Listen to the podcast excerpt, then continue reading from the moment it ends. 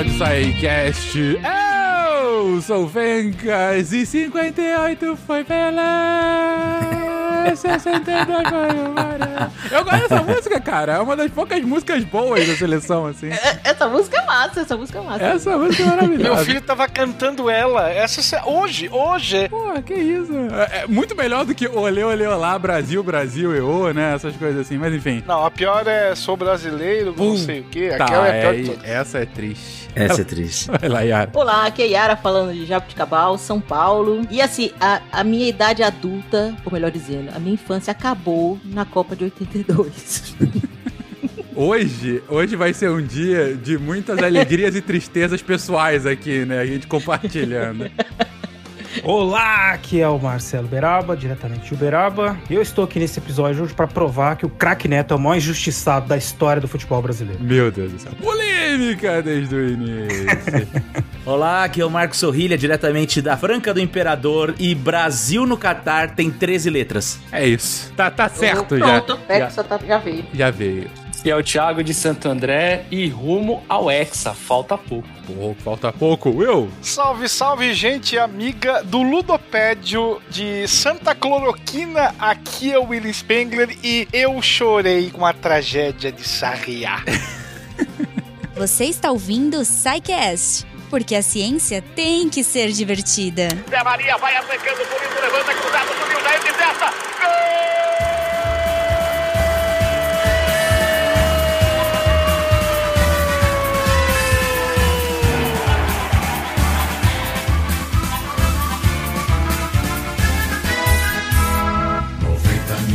Unidos em ação, pra frente Brasil, do meu coração queridões, voltamos. Voltamos para falar sobre a história das Copas do Mundo. A gente tá aqui numa torcida pro Brasil. A gente tá gravando esse episódio antes do início da Copa, mas eu não sei se esse episódio vai sair ah, na primeira ou na segunda semana já durante a Copa. Então, assim, a gente tá falando assim, vai ser Hexa, vai ser Hexa, mas se der ter dado zebra em- antes de sair o episódio, enfim, espero que ainda estejamos aqui rumo ao título, né? Vamos torcer. Mas, bem, ah, e como vocês puderam ver, do primeiro pro segundo episódio, tivemos dois desfalques. CA se lesionou, assim como o Guaxa, mas tivemos a triunfante estreia na Scratch do SciCast de Yara para falar um pouco sobre a sua experiência pessoal e também sobre suas memórias de Copa do Mundo. Vamos lá! No primeiro episódio, a gente falou sobre a pré-Copa, falamos sobre as Copas desde 1930 até 1970. Eu tava até comentando sobre a gravação do primeiro episódio com meu pai, é, falando, não, pai, meu pai às vezes é ouvinte, né, do SciCast, eu comentando que, que ia sair esse episódio. Eu falei, é, a gente, o, o, o ponto de corte foi 70. Aí ele falou, pô, o ponto de corte devia ser 66, que foi quando acabaram com o futebol, né? Porque aquela Copa foi horrorosa. Aí eu falei, não, mas 70, o Renascer, o Tri, sabe? Jules Rimet, essa coisa. É, tudo bem, faz sentido, faz sentido. Mas enfim, Teve a Copa de 90, a gente vai falar de Copas muito piores que A de 66. 90, É um bom A ponto. de 90 foi a um... de 90. A de 90 foi uma coisa. Nossa, Triste, foi né? triste, foi triste. Mas o que importa aqui pro episódio é que saímos do tricampeonato. Estamos carregando a Jules Rimet e estamos indo para 74, a primeira seleção tricampeã do mundo. O Brasil vai lá defender o seu título agora na Alemanha Ocidental. E aí, gente, o que falar sobre 74? A gente pode começar com a Carregando. frase do Zagalo, né? Vamos ganhar essa também. Eu achei que seria 13 letras. Ele soltou essa também? Também. É Zagalo, né? Detalhe é que carregando um fardo pesadíssimo, né? Porque a seleção de 70 é tido como a maior das seleções. Claro que ganhou isso muito mais depois, mas o Tri tem o seu preço. Tem o seu preço e tem o seu peso. É, e o Brasil também já não contava mais com seu principal ídolo, né? O rei do futebol, Pelé, se aposentou da seleção, foi ficar milionário e famoso pelo mundo aí, né? Então já tínhamos aí esse desfalque e, e carregávamos essa responsabilidade, né? Como disse o Will, de ir pra Copa e uma Copa que acaba sendo difícil, né? Pro, pra gente também, porque tem adversários fortes, inovações no futebol também, uma Copa de mudanças, né, para todos. Fazendo uma ponte um pouquinho do que nós havíamos discutido antes, a Alemanha tentava ser sede do Mundial desde antes da eclosão da Segunda Guerra. Aí, mas para forma de ser novamente utilizado como propaganda, já que tinham vinha de um sucesso é, grandioso que fora a Olimpíada de 36. Então a ideia era trazer a Copa para lá novamente, mas questões bélicas, questões destrutivas impediram é, o, o candidatar da Alemanha no, no pós-guerra e somente agora, praticamente quase 30 anos depois do final da guerra, é que ela vai, vai ser erigida como, como sede, já que na real existia também um, um, um acordo de cavalheiros anteriormente, né, em relação à Espanha, que anteriormente tinha também pleiteava, mas aí acabou. É, você vai me apoiar aqui, eu vou te apoiar depois. Uma mão lava a outra e fica tudo certo. A Alemanha consegue então sediar pela primeira vez a Copa do Mundo. Nós temos uma eliminatória com um recorde até então de seleções participando. 94 seleções participam da eliminatória. A Alemanha, por ser a sede ocidental, e Brasil, como último ou atual campeão, tiveram a classificação direta. É, como a gente comentou, é um negócio que, que vai perdurar até a Copa de 2002, essa classificação direta do campeão. Até 2002, né? 2000 e... Eu acho que até 2006. É 2006. Na verdade, acabou em 2002 por conta da campanha pífia da França, né? Que ela tinha ganhado 98, mas enfim, a gente vai chegar lá. A gente então tem esse número recorde de participantes. A gente tem. É, é legal que a, a Copa já, no- nas últimas edições, já começa a ganhar a sua forma dos representantes regionais e das vagas para cada uma dessas, dessas zonas, né? É claro que isso vai mudando ao longo do tempo, mas acaba já tomando é, essa forma mais ou menos nesses moldes. Mas o que muda, sim, é o modelo, né? A gente, eu acho que foi o Thiago quem comentou dos diferentes modelos que a gente tem de torneios ao longo das Copas. E esse deixa de ser um mata-mata numa segunda fase e passa de ser, ah, passa a ser um,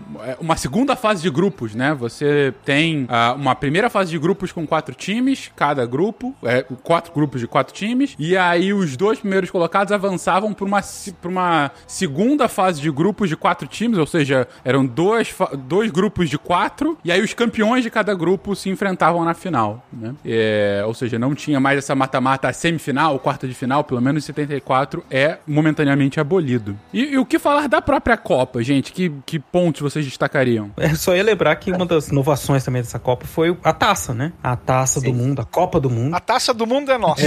É. é, a gente ficou com a Julie Rimet, né? Pelo menos até 83, ela tava aqui antes de ser roubada. Até porque, como brasileiro, não há quem possa. Não, exatamente. E aí, essa taça que nós conhecemos hoje, a Copa do Mundo, né? Ela passou a ser a- o, troféu e ah, não ficaria mais em definitivo com nenhum campeão, né? Ela, então, É, e o legal da- do, do conceito da taça, né? Que a, a Jules Rimet, ela passou por uma guerra. Então, até na Copa, se eu não me engano, de 50, que a Itália, ela disputa a Copa de 50, teoricamente não, não disputaria, por causa dos problemas da guerra. Mas aí a FIFA abre uma exceção, porque um dirigente italiano, porque a taça estava na, na- nas mãos da Itália, é, escondeu. Então, existe até uma lenda que ele enterrou essa, a taça Jules Rimet e aí conseguiu recuperar ela depois, lógico, da guerra passada. E aí a Itália conseguiu a vaga. E a Alemanha também teve esse problema gigantesco que foi a guerra. Então, até 1930 ela era uma candidata, foi se candidatando até começar a guerra. E um ponto importante, que eu acho que é o que muda não só o futebol mundial, mas o futebol brasileiro, que já tinha é, tido algumas mudanças, que no ano da Copa é o ano que o João Avelange se torna né, presidente da FIFA. A figura do João Avelange, onde começa mesmo a grande politicagem do futebol internacional. Eu não digo que começa, né? Mas que de fato se exacerba a partir de então. Aí já fica as claras, É. basicamente. Sim. E assim, vai ser com, com o Avalanche que a Copa vai ganhar a proporção que ela tem hoje, por exemplo. Vai ser um grande balcão de negócios. Vai ser patrocínio, business. É ele que injeta essa, essa vitamina, vamos chamar assim, naquele torneio que até então era mundial, mas não tinha o, a vedete que, e a importância que se tem dos anos, principalmente 78 em diante. Especialmente ali pós-94, eu diria. Ah, sem dúvida. Sem dúvida. 94 começa a ser a, a grande Copa Mercado, né? É, é, realmente, é, a gente vai chegar lá, mas de fato tem uma mudança significativa. É, mas legal vocês comentarem do, do, do João Avelange como presidente da FIFA, porque de fato foi um marco, foi um marco durante algumas décadas ele à frente, essa, essa mudança, esse maior até profissionalismo da FIFA, né? E, e da gestão da Copa do Mundo como torneio e como balcão de negócio.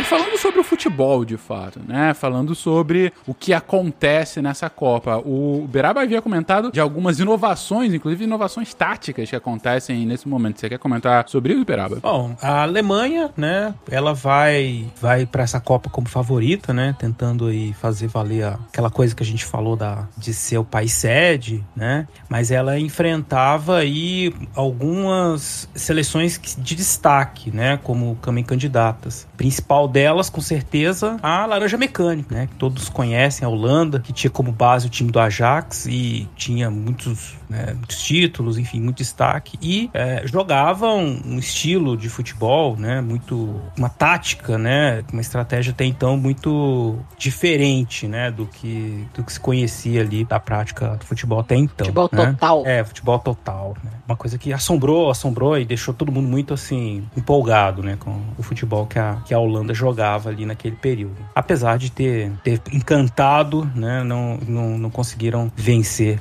a final. Né? Não vencem a final, mas chegam a ela e chegam justamente derrotando o Brasil, né? Eles derrotam tanto o Brasil como a Argentina na, na segunda fase de grupos e são derrotados pela, pela anfitriã Alemanha. Agora, um, um jogo antes de chegar à final que a gente tem que comentar, talvez seja um daqueles jogos vexames que já aconteceram na história das Copas, é o jogo entre as Alemanhas, né? Ah, por acaso, tanto a Alemanha Ocidental como a Oriental se classificam para a Copa, a, a Ocidental como a sede, mas a Oriental também é, é classificada. Ambas caem no mesmo grupo e ambas chegam na última rodada com chance de se classificar. No grupo delas tinha, além das duas Alemanhas, Chile e Austrália. E para que as duas se classificassem, a Alemanha Ocidental tinha que ganhar da Oriental, mas tinha que ganhar por um placar que não fizesse muito saldo. E a Alemanha Ocidental faz 1 a 0 logo no início do jogo e o que se fala é que o segundo tempo desse jogo é absolutamente parado. É aquele encontro de cavalheiros, assim, estamos entrando as duas, então fica por, por isso mesmo. E ambas se classificam com a vitória de 1 a 0 da Alemanha Ocidental. É, não é um, a única vez que isso acontece, recentemente, inclusive, teve um, um jogo desses, é- era Japão, esqueci o outro time, mas que não podia nem fazer muitas faltas, porque já tava na, na questão de, de saldo de cartões pra ver quem se classificava, mas o jogo foi péssimo por conta disso. Os dois times pararam de jogar pra que os dois se classificassem. Mas enfim, acontece, né? E se falando do carrossel holandês, essa, esses dias eu tava lendo uma matéria de grandes jogadores que nunca ganharam uma Copa. Aí tinha de Stefano, tinha Puskas, tinha Cruyff e tinha mais alguns outros. Ademir da Guia, Craque Neto. craque Neto. Ô, gente. Tinha Zico, por favor. E Interessante que o, o- muitos dizem que o carrossel holandês é, teve como inspiração a Hungria de 54, na questão de ah, o que depois foi chamado de, de futebol total, né? Na qual os jogadores não tinham posições fixas, que ficavam circulando pelo campo buscando a meta adversária. E aí, Rinus Michels, o, o treinador da, da Holanda, é que vai ser considerado é, o criador desse esquema. Só que a gente tem que falar novamente de uma garfada, né? A gente já falou da garfada de 66 e agora a Laranja Mecânica vai sofrer outra garfada, porque no jogo final eles saem com a vitória logo no, no primeiro tempo, que era contra a Inglaterra, não lembro. Afinal, com a Alemanha. Com a Alemanha, é. Eles saem fazendo 1 a 0 e depois o tem um pênalti cavado na cara dura que o árbitro cai no conto e aí a gente tem um empate e por fim a gente tem a virada. Ah, é, coisas de Copa, né, Will? De fato, ainda mais pênalti, né? É, e o detalhe é que o árbitro, depois, tempos depois, né? Aí verificou que realmente o jogador alemão se jogou.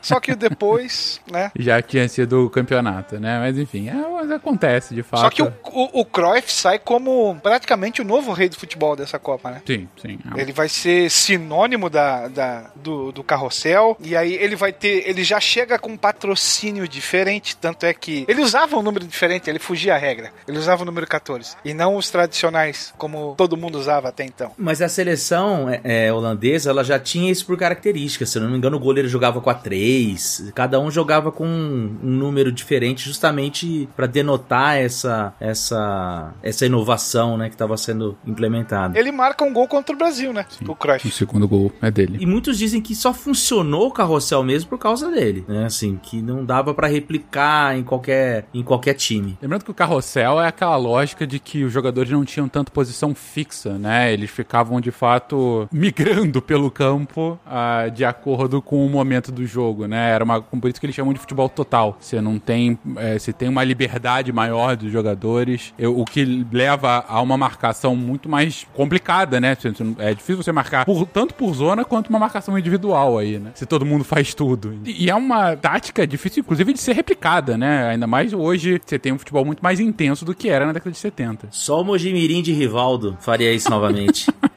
Pois é. Mas o que fica na história é a vitória de 2 a 1 da Alemanha Ocidental, que chega ao seu segundo campeonato, depois da, do, do de 54, e se sagra mais uma vez campeã mundial. Mais alguma coisa de 74, gente? Por isso que eu confundi e achei que era a Inglaterra no final. É que o árbitro era inglês. E aí a gente tem, por exemplo, o primeiro cartão vermelho sendo aplicado em Copas. Will, você está sugerindo que ele estava devolvendo o favor de não, 66? Não, nenhum, nenhum. E a Holanda que teve que pagar o, o pato, né?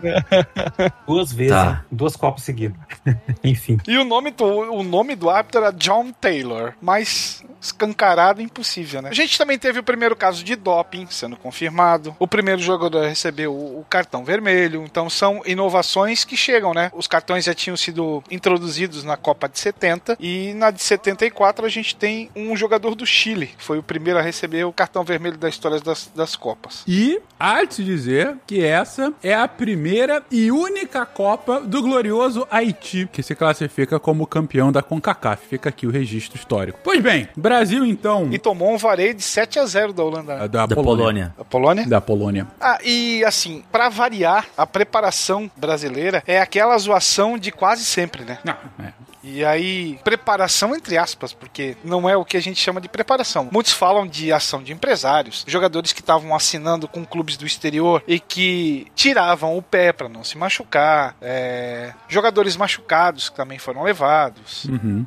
Mas no final o Brasil não faz nenhuma campanha tão vergonhosa, na verdade. Acaba se classificando na fase de grupos com dois empates e uma vitória. Há de se dizer que de fato empatou com Iugoslávia e Escócia no início, né? Só foi ganhar do glorioso Zaire. E na segunda fase, como eu disse, não era mata-mata, ganha tanto de Alemanha Oriental como da Argentina, mas no confronto decisivo perde para a Holanda e o que o tira da final, vai para a disputa de terceiro lugar e é derrotado pela Polônia, ficando assim com a quarta posição. Acho que pela primeira vez o Brasil chega em quarto lugar numa Copa. Pela primeira vez não, acho que em 38 a gente. E o saldo de gols passa a ser utilizado também como critério, né, de desempate. Pois então. Olha, a Polônia tinha um timão também, né? com o glorioso Lato, que é inclusive Ele mesmo. O, o, o autor do gol contra o Brasil, né? Polônia, que, Exatamente. se eu não me engano, era campeã olímpica, né? Dois anos antes. Era uma força. Era uma força europeia ali de futebol. E a Holanda, que perde então para a Alemanha na final, pelo menos acaba dois anos depois ganhando o seu primeiro campeonato internacional, que é a Eurocopa de 76, né? Que é a, a- a grande conquista da Holanda até então. É a grande glória, né, da, da seleção, que pelo menos, enfim, não é uma Copa do Mundo, mas pelo menos deu algum título para aquela seleção. Interessante também que o Reino Unido, nas Copas, ele. Cada, cada país componente participa com o seu respectivo país, né? E nas Olimpíadas eles participam como Grã-Bretanha, já percebeu? Sim, é, é porque a Grã-Bretanha ela é filiada ao COI, né, como uma entidade única, mas a FIFA não. Cada país, cada um dos integrantes do Reino Unido, é... a Grã-Bretanha não, o Reino Unido Unido é filiado ao COI e O Reino Unido. e, é, e, e cada um dos países do Reino Unido é tem uma filiação diferente na FIFA, né? Que foi inclusive parte daquele acordo, né? Para que eles pudessem voltar a FIFA, voltar não, estrear na FIFA, né? A que a gente comentou no, no episódio passado. E a história do futebol é anterior às duas, né? Anterior à FIFA, anterior à Associação é, Olímpica. Uhum. Na Grã-Bretanha a gente já tem, se eu não me engano, a Escócia e Inglaterra que fizeram o primeiro jogo internacional. Sim, exatamente. Lá no século XIX, No século XIX, exatamente. Ah, e temos também, né, em 74, temos o Kaiser aparecendo, que foi o símbolo da, da Alemanha campeã, que era Franz Beckenbauer. É, é verdade. Aca- Acaba sendo o grande craque, né? O grande nome daquela, daquela seleção. Domina Artiles pelo time da Argentina. Vai para o flaco da Argentina. Artiles, o magrinho da Argentina. Solta no comando para Kempis. Vai marcar. Apontou. Gol!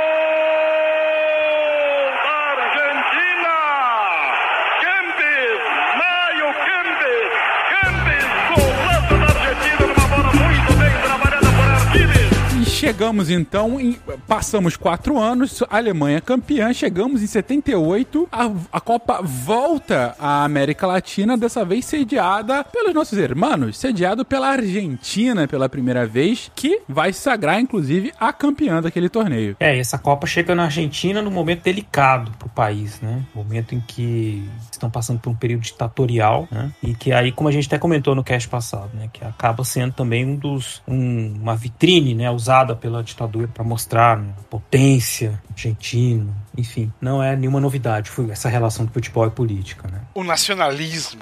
Isso. E aí é, tem- temos aí então a, a Copa na Argentina, que é, que é uma Copa polêmica para nós, né? Brasileiros, marcada pela, pelo fato de que é a Copa que nós nos sagramos campeões morais, né? Moraes. Da, da Copa. Essa é a primeira Copa que eu tenho uma lembrança, alguma lembrança, assim, ainda era muito pequena, mas lembro alguma coisa, né? E lembro de um jogo, Brasil e Argentina. Acho que foi empate, se não me engano, né? E assim, 0 a 0 E assim, faltando um minuto pra acabar o jogo, ou já tinha acabado o jogo, algo assim. Me lembro como hoje, eu me lembro perfeitamente da cena. Eu me lembro acontecer na minha frente na televisão. Escanteio pro Brasil, Brasil cobra, Zico marca de cabeça e o juiz acaba o jogo. Não, esse é outro jogo. E ele acaba o jogo e diz que, e diz que apitou antes de- do, do Zico cabecear a bola, sabe? Uma coisa assim, estranhíssima, assim. Eu me lembro que eu, eu entendia e não entendia, né? E tudo, mas isso é uma coisa que eu me lembro bem de ter acontecido isso, né? Que aconteceu nessa Copa de 78. É, eu não sei se foi nessa. Nesse, não foi nesse jogo, eu acho que foi contra a Escócia, não foi? É, não foi nesse jogo. N- Nesse jogo não foi. Aconteceu. É,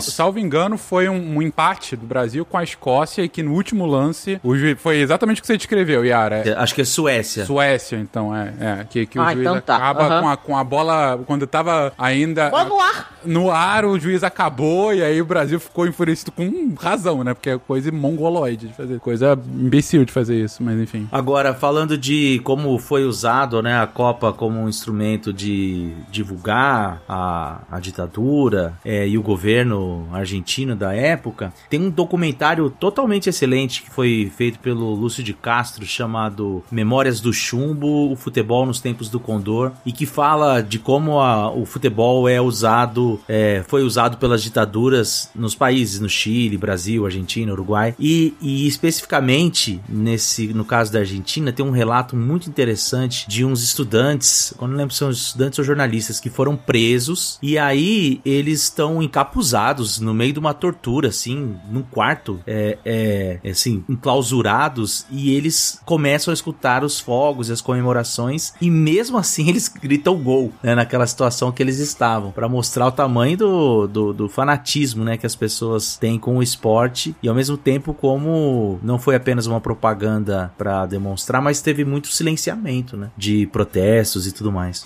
Brasil de 70 que o diga, né? Pois é. Aliás, aliás, Uhum. Pra Frente Brasil é um filme excelente que todo Ótimo mundo deveria mesmo. assistir. E por conta disso, dessa situação, o Cruyff se, recru- se recusou a, a jogar a Copa, né? Dizendo que não, não iria jogar uma Copa onde, onde existia uma ditadura. Então a Holanda vem como vice, atual vice-campeã, mas é campeã da Eurocopa, como o Fencas falou, e, e a grande Ah, eu sensação, não sabia disso, né? olha só. Sem o seu principal astro. E a própria Copa, ela é marcada em diversos momentos por essa influência política, né? Ah, inclusive, o que levou a esse nosso título de campeão moral, porque o, o que acontece... Bom, para que o ouvinte aconte- entenda o que, que é a campanha do Brasil na, naquela Copa, né? O Brasil começa ah, num grupo que ele joga muito mal, ele empata com a Suécia, que é justamente esse jogo que a Yara comentou, que a era pra gente ter vencido, mas acabou empatando. Depois empata com a Espanha, tendo uma ajuda bastante boa do juiz, era pra gente ter perdido esse jogo, mas a gente empata de 0 a 0 E vence a Áustria por 1 a 0 no último jogo e se classifica então pra segunda fase. É, na segunda fase, a- o modelo dessa Copa é parecido com o da Copa de 74. Eram dois grupos de quatro na segunda fase. O Brasil cai no grupo de Argentina, Polônia e Peru. O Brasil começa a jogar bem né, nessa segunda fase vence por 3 a 0 o Peru no primeiro jogo. No segundo jogo, ele empata de 0 a 0 com a Argentina, num jogo muito pegado, um jogo bem complexo, vamos colocar de- dessa forma de, de eufemismo. Alguns dizem o mais tenso jogo da história das Copas. Não, É a famosa Sarriá Batalha de 82. Sarriá, não é? Não. é, não. Sarriá é 82. Isso é 82. Não, não, desculpa. Isso aí é não, Rosário. A batalha, Rosário. Não, Batalha de Rosário, exatamente. Batalha de Rosário. Isso, Rosário. Batalha de exatamente. Rosário. Isso. A Argentina joga é, quase todos os seus jogos em Rosário, menos a final, salvo engano, né? E nessa segunda fase ela jogou todos os jogos em Rosário, inclusive esse com o Brasil, em que é 0 a 0 E aí o que acaba acontecendo? Chega na última rodada. A última rodada teria Brasil e Polônia, Argentina e Peru. O Brasil joga primeiro com a Polônia, ganha por 3 a 1 E aí tava com o mesmo número de pontos que a Argentina. Se a Argentina ganhasse, empatava com o Brasil e que classificava pelo saldo. A Argentina sabe, antes de entrar em campo, que ela tem que vencer o Peru de 4 gols de diferença ou mais, senão ela empata ou, é- ou com o Brasil ou é eliminada é, é, pela diferença de gols. E aí tem o jogo e a Argentina ganha por 6 a 0 do Peru. Comentário sobre esse jogo: Argentina 6, Peru 0, gente? Sem nenhuma suspeita, né? Imagina. Começou toda uma. Desde a época já começou uma. correr boatos de que o jogo tinha sido vendido, o goleiro peruano era um argentino é, naturalizado. Quiroga. Exatamente. Quando Aí quando a delegação peruana chega ao Peru, eles são recebidos com chuvas de moedas. Então já existia todo um clima é, de que o jogo tinha sido de fato manipulado o resultado. Hoje em dia, existem alguns documentos que mostram que isso de fato aconteceu, inclusive com ah, o envio de, de o, o Peru, assim como todos passavam, todos os países passavam perrengue por conta da crise do petróleo e tudo mais, e, e o Peru tinha um problema de déficit de alimentação e a Argentina no ano seguinte enviou é, um número maior é, de grãos, de trigo do que normalmente costumava exportar para o Peru e isso levou, ao- eh, levou a, a, a confirmação de que de fato esse negócio foi travado pelas duas ditaduras, porque o Peru também tinha, estava no final de uma ditadura, começando ali o processo de abertura democrática com a constituinte, mas ainda era governado por, por militares, né? Ai, como era gostosa a ditadura. O presidente da Argentina, na época, não sei qual é, foi no vestiário do Peru. Jorge. Presidente não, ditador, por favor. Ditador, perdão. Jorge Videla. Videla, pronto. O ditador argentino foi no vestiário do Peru junto com o secretário é, é, é, americano, secretário de Estado americano, aquele Kissinger. Eu lembro disso, assim, lembro sim, não lembro. Sei disso, li por aí. Alguém, vocês que sabem mais, me corrijam se eu estiver errada. Eles foram tomar um chimarrão, né? Pois é. Foram no vestiário, porque, né? O secretário de Estado americano. Então eu fui lá, fui cumprimentar o Peru, sei lá, desejar boa sorte. E assim, é bom lembrar que o Brasil também estava, né, na ditadura. E aí nós temos uma história bonita na Copa 78, que é a do Reinaldo, que era ídolo do Atlético Mineiro. E ele é, adquiriu o costume, né, de fazer gols e levantar o braço, né? É, inspirado no movimento dos Panteras Negras, dos atletas negros americanos que protestavam contra o racismo, né? E ele, um, um protesto que ele fazia, inclusive naquele momento também, né? Um protesto pelo fim da ditadura. Mas como ele era, tinha assim, era muito popular, né? É, então tinha, existia um clamor pela sua convocação, ele acabou sendo convocado, ainda que a contragosto, né? Assim, dos, dos militares. O presidente da CBD era um militar, né? O presidente da CBF, sequer CBD na época, que era almirante Heleno Nunes. E aí ele foi convocado, foi instruído. Ele teve um, a seleção teve um encontro com, a, com o presidente Geisel antes do embarque para Argentina, né, no, no, Rio Grande do Sul. E o Geisel, né, a história conta, né, que ele falou pro Reinaldo parar de fazer política, que era para fazer, pra jogar bola. Deixa que política a gente faz. E, bom, né, num clima desse, né, de vigilância, né, de uma ditadura e tal, ele acabou convencido a não fazer, mas na hora que ele fez o gol de empate com a Suécia, ele levantou o braço, né? Tem quem pode, quem quiser pode ver o, o vídeo no, no, no, YouTube do gol, né? Ele levanta o braço e, assim, instintivamente, depois, assim, hesitou, né? Mas, enfim, já era, ficou caracterizado ali que ele fez o protesto na Argentina, né? E aí também é, tem, ele conta essa história hoje, falando que ele recebeu ameaças, né? recebeu um documento sobre a morte do Kubitschek e tal, e aí ele ficou pensando que podia podia, isso podia significar uma ameaça assim, à vida dele. E ele foi para reserva, né? Por motivos físicos, mas que ele entende hoje em dia, na época, né? Alegando motivos físicos, técnicos, e, na, e hoje em dia ele entende que era provavelmente uma determinação do almirante Heleno, presidente da CBD, é, que cobrou que ele fosse tirado, retirado do, do time. Né? Tem um documentário que saiu há pouco tempo sobre isso, né, sobre o, o, o, Reinaldo, agora não me recordo o título, mas depois eu deixo o link aí para vocês no, nos, na, biblio, na, nas referências desse episódio. Mas é uma história muito interessante aí, que casa aí com essa coisa toda das ditaduras, dos fins das ditaduras também, é, naquele momento da Copa da Argentina. De novo, de novo, de novo. Ai, como era grande a ditadura, era enorme. A Copa tá cheia, em especial essa de 78, tá cheia desses jogos clássicos. Eu comentei aqui da, o do Brasil, porque acaba sendo, de fato, o, o porquê da gente é considerado campeão moral, porque no final a gente tem uma campanha melhor do que da, da campeã, melhor do que da Argentina, porque a Argentina chega a perder na primeira fase da Itália, enquanto que o Brasil, ainda que não tenha feito uma, uma Copa brilhante, ele é acaba sendo eliminado de forma invicta, né? Ele acaba sendo eliminado com três vitórias e três empates e, e acaba, inclusive, chegando, ganha da Itália na disputa de terceiro lugar, mas a Argentina tem outros a, a, jogos famosos nessa Copa, talvez um outro também nessa fase final, foi no primeiro jogo dela, Brasil, é, é, Argentina e Polônia, a Argentina ganhava por 1 a 0 gol do Kempis, que seria o craque da Copa, né? O craque da Argentina, fez dois gols na final, inclusive. O Kempis faz o primeiro gol. No final do segundo tempo, a Polônia, no final do primeiro tempo, quando tava 1x0 ainda, a Polônia cabeceia, a bola tá entrando, o próprio Kempis tira com a mão, é, o juiz vê, dá o pênalti, mas na época não tinha a regra de que mão assim, é, salvando, né, mão, mão pênalti, salvando o gol é expulsão do jogador. Então só deu a mão, não deu nem amarelo pro Kempis. E aí a Polônia vai e desperdiça o pênalti, o Kempis continua em campo e faz o segundo gol. E a Argentina ganha de 2 a 0 da Polônia esse jogo. Mas enfim, só comentando que de fato é, a influência política nessa talvez seja uma das maiores que já tenha se visto durante a Copa. Pelo menos uma das mais explícitas, né? Que, que a gente já viu. E isso do que o, o Sorrilha comentou, de ah, não, hoje a gente tem documentos que comprovam e tudo mais. Aí o que a, a Yara comentou, não, foram lá no vestiário dos caras falando. É, o, uma das histórias mais famosas é que foram lá durante a virada do primeiro pro segundo tempo, durante o descanso. E se você vê o jogo, você vê que o primeiro tempo acabou 2 a 0 Argentina contra o Peru, né? E aí começa o segundo tempo, dois gols acontecem em cinco minutos. Assim, direto. Tem um gol aos três e outro aos quatro. E aí a Argentina já tinha o, o, o saldo suficiente para ganhar, acaba fazendo mais dois, né? Mas enfim, é, é, aquela coisa. Na época era só desconfiança, era o famoso. É, é o que a gente viu em 98. Né? Se vocês soubessem do que aconteceu, vocês ficariam enojados. Mas de fato isso se, se confirma, né, ao longo do tempo. Oh, mas a Argentina tinha um time, tinha um timaço, um timaço também, tinha, né? Tinha assim. um belo time. É. Não, não pode descartar Foi isso. Foi roubado? Né? Foi. Mas era um bom time? Era. Era, era um bom time. Você tinha o Fijol, o Passarela, o próprio Kempis. É, verdade. Kempis que teve que raspar o bigode, não esqueça. Por conta da ditadura também, por quê? Não, o, o César Menotti era o técnico. O César Menotti tinha... cantor? Meu Deus do céu. Meu Deus. Deixa pra não, lá. você não vai conhecer. Continua aí. Deixa Eu conheço o César Menotti, técnico da Argentina. Então somente. Bom para você. É.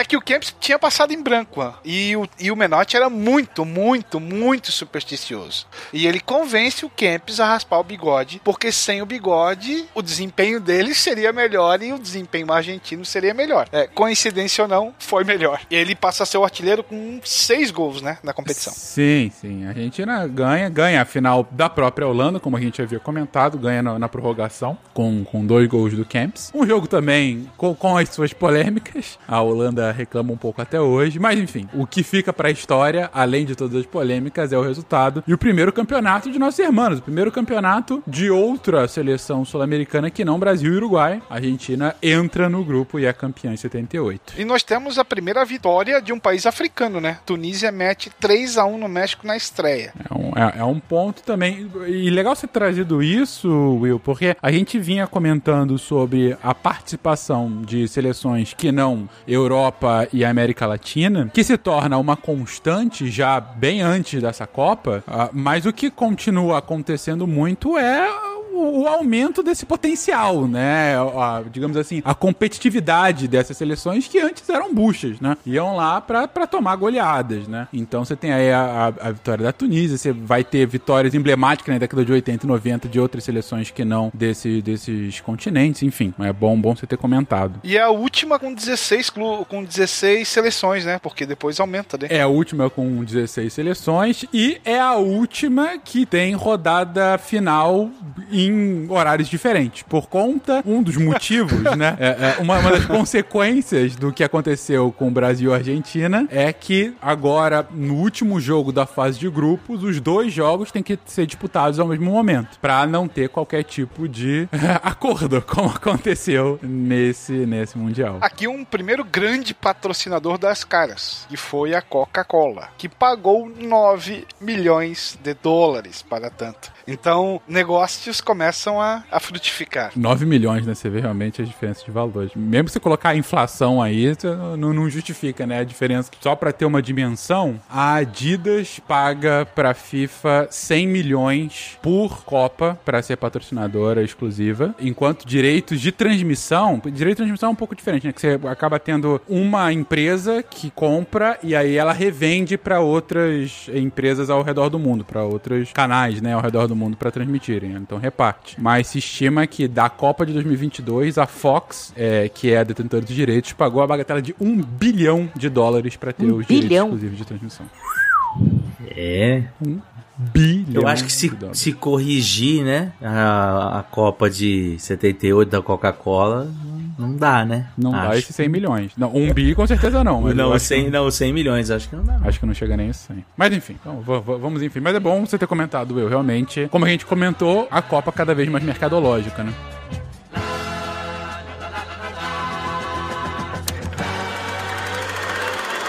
Bem, amigos da Rede Globo, terminou o sonho do tetracampeonato. O Brasil perdeu e deixou a Copa. Deixou a Copa, mas saiu. Deixando lá em cima também o respeito e o prestígio do nosso futebol. Foi 78, é encerrado. Quatro anos depois, voltamos à Europa, como a gente havia comentado naquele acordo entre Alemanha e Espanha. A Alemanha fica com 74 e a Espanha é a sede do Mundial de 82. Dali, dali bola, meu canarinho vai surgir da gaiola, vai pra Espanha de mala e viola. Vocês não lembram disso, né? Não. Só o, Eu Will, só o Will lembra. Eu não era só nem nascido. Vai dar olé a espanhola e rola, e rola, e rola, e rola essa bola. Ah, essa. Como não lembrar? Ai, ai. Eu tinha cabelo ainda nessa época. que beleza. É ótima a, a musiquinha. É, essa, essa eu confesso que eu nunca tinha ouvido. Não? Não. Dá um Google aí, procura. Não, eu vou procurar. A música é, é super gostosa. Sambinha joia. O editor, o nobre editor, já colocou aqui com, com você cantando na frente, mas aqui é a música de fundo.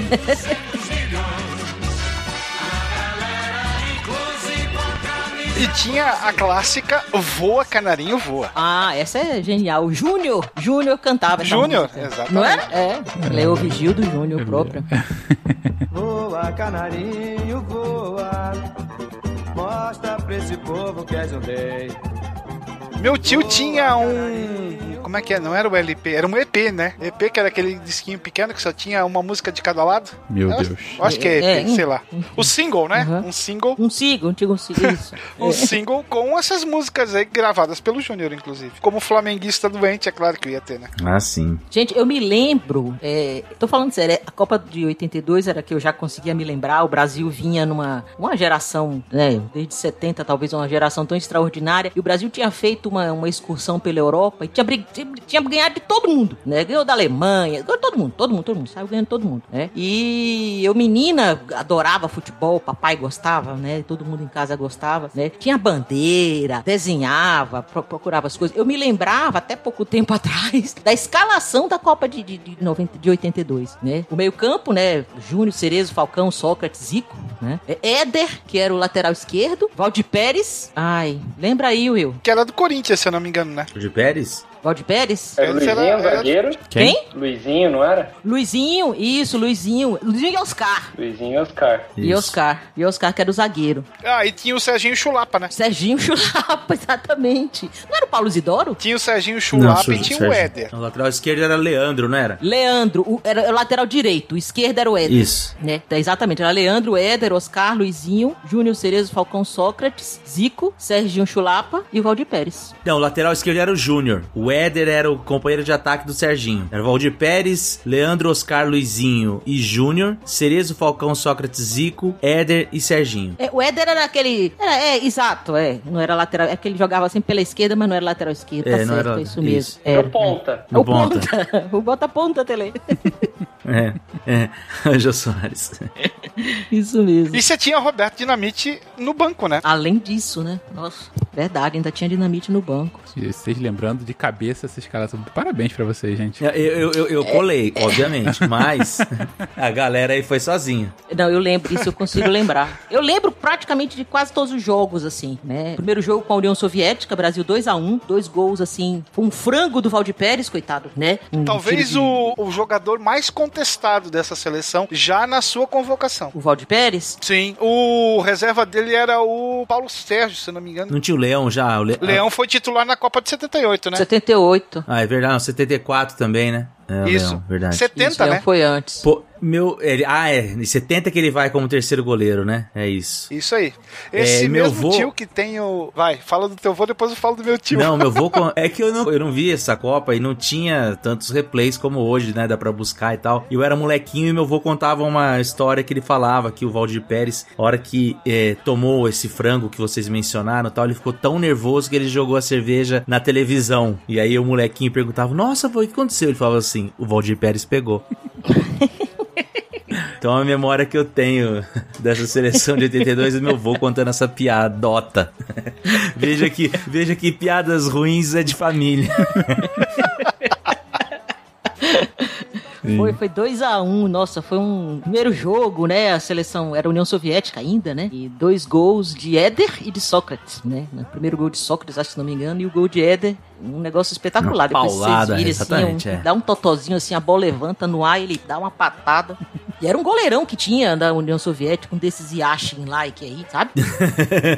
O Yash é um pouquinho mais Yashin novo, mais, mais velho, mas enfim. Não, eu falei Yashin-like, algum filho do, Yo- do Yashin. A gente não falou do Yashin, né? Falando isso. É. E o Brasil ele não começa bem, né? o- é, Essa Copa. Apesar da seleção ser um timaço, só craques assim, tinha o Tele Santana ali comandando todo mundo. Esse jogo específico da União Soviética, o Brasil começa perdendo com o frango do Valdir Pérez, mas o Sócrates só vai fazer o gol nos 30 ali, 29 do segundo tempo. Foi, não, foi sofrido. É, não foi um jogo fácil, assim. Eu até tava assistindo, tem, pra quem tiver curiosidade, no canal da FIFA, tem, eles estão lançando agora que tá, estamos próximo da Copa, vários é, vídeos, documentários, e tem um específico sobre a seleção de 82, né? Que é o time que perdeu a Copa e conquistou o mundo, né? Porque o futebol, apesar de a gente ter perdido essa Copa, é a seleção que todo mundo tem, assim, assim, sabe o que ela conquistou, né? Eu, tô, eu também não, não vi essa Copa, não era nem nascido, mas a, a inspiração de você ir buscar é desses técnicos de hoje, né? Por exemplo, o Guardiola fala muito daquela seleção, quando o Barcelona joga aquele jogo contra o Santos no Mundial, que aí todo mundo fala, nossa, o Barcelona, o Barcelona, ele dá aquela entrevista falando, não, o Brasil já jogava assim desde 82, né? Que era um futebol bonito, que era um futebol arte, né? E aí depois tem o jogo contra a Escócia, né? Também o Brasil é, sai atrás do placar e depois consegue a virada. E o último jogo,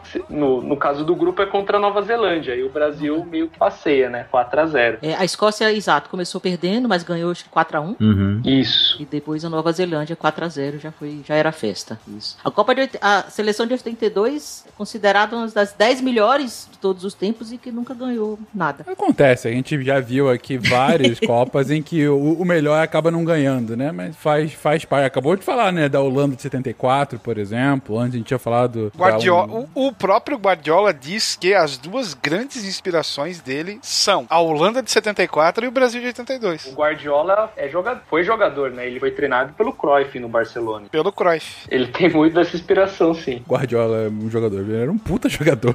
Além de um puta técnico, ele jogava muito bem Não, também. é. Ele jogava bem, claro. Mas enfim, mas o Brasil se classifica então em primeiro do seu grupo. Nessa Copa você não tinha quartas de final, você tinha um novo grupo agora de três seleções e aí a, a primeira de cada um desse grupo se classificava para as semifinais. Brasil cai no grupo de Bras... de Argentina e Itália. Itália vence a Argentina por 2 a 1, Brasil vence a Argentina por 3 a 1, se vingando de 78. Chega pro jogo decisivo contra a Itália, precisando de um empate para se classificar em primeiro. E aí, gente? 5 de julho de 1982, estádio de Sarriá, em Barcelona. Minha infância acabou ali. Palco da tragédia. Só isso? É tão assim que você só isso? É quase isso, Fencas. É quase isso. É. Mas assim, É o, quase isso. o clima de euforia era gigantesco, né? Quase um, um já ganhou, até porque, para não fugir à regra, a Itália começou de forma bem discreta, vamos chamar assim. E ela foi crescendo daí a partir daí, na real. Porque e ela só passa só passa por causa de Camarões. Se Camarões tivesse feito um golzinho a mais, talvez a história da Copa teria sido outra.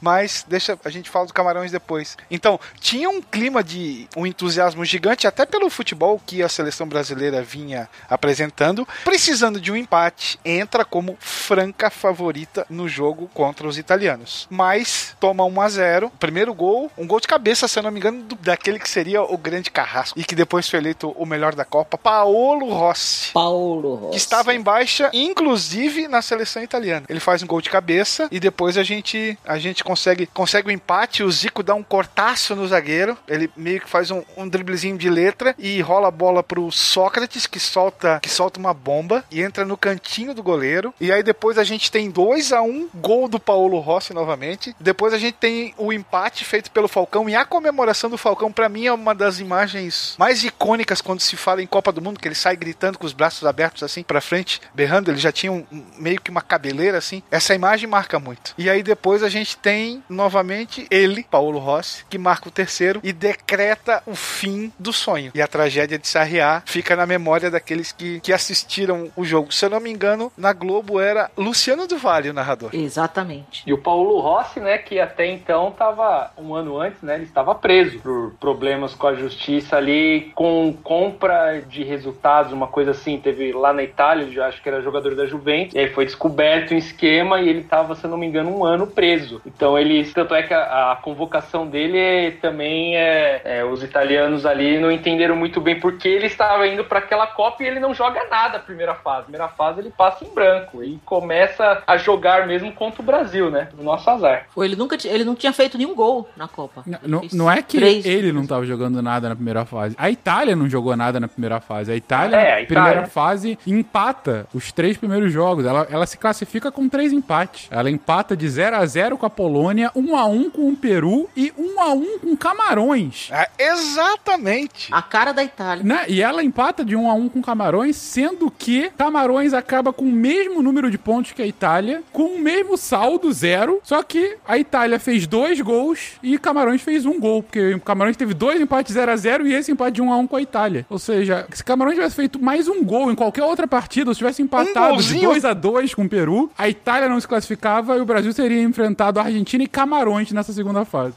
Um golzinho tão somente. E pra muitos é um mero detalhe. Pergunta pro Falcão o que, que ele acha disso. Pergunta pro Zico, né?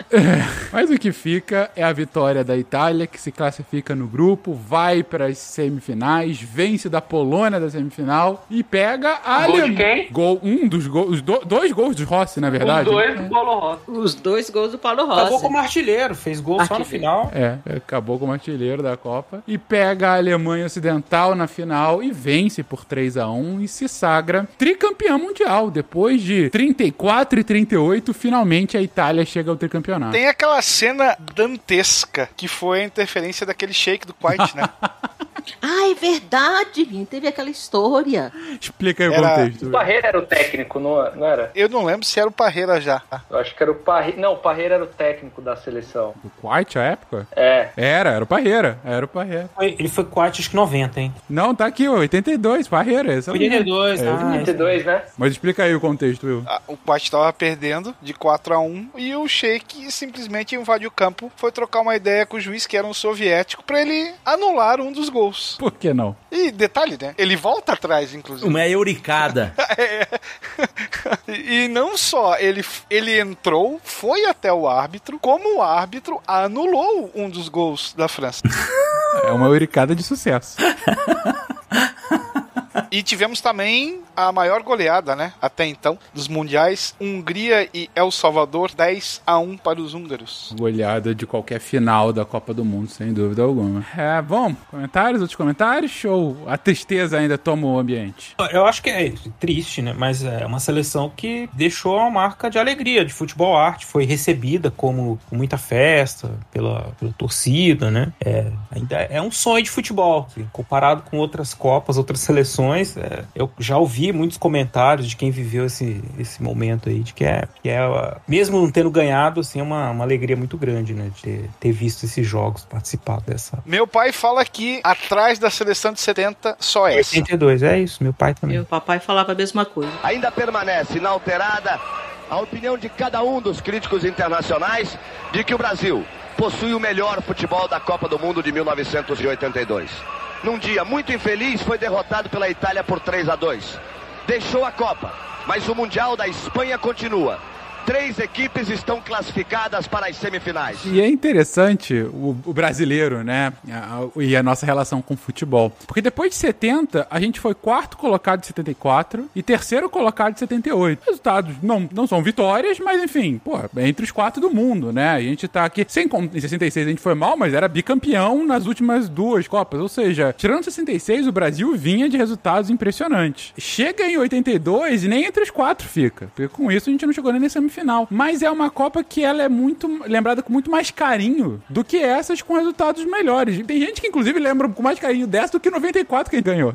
Isso aí tá fácil. É, e, e- e- e foi interessante porque assim, mesmo quem não viu, nasceu depois e tal, é sempre uma seleção, hoje em dia bem menos, né? Porque os cronistas já são outros, já os, os repórteres também e tal. Então isso vai mudando, mas em 94, como o Fencas falou, se ouvia muito isso, vocês preferem jogar feio e ganhar uma Copa ou jogar bonito e perder como 82, né? Sempre era esse, Exato. era o paradigma, Exato, né? Era o parâmetro, parâmetro. E hoje que a gente descobriu que o brasileiro não gosta de futebol, o brasileiro gosta de ganhar, eu acho que a galera prefere 94, a grande maioria.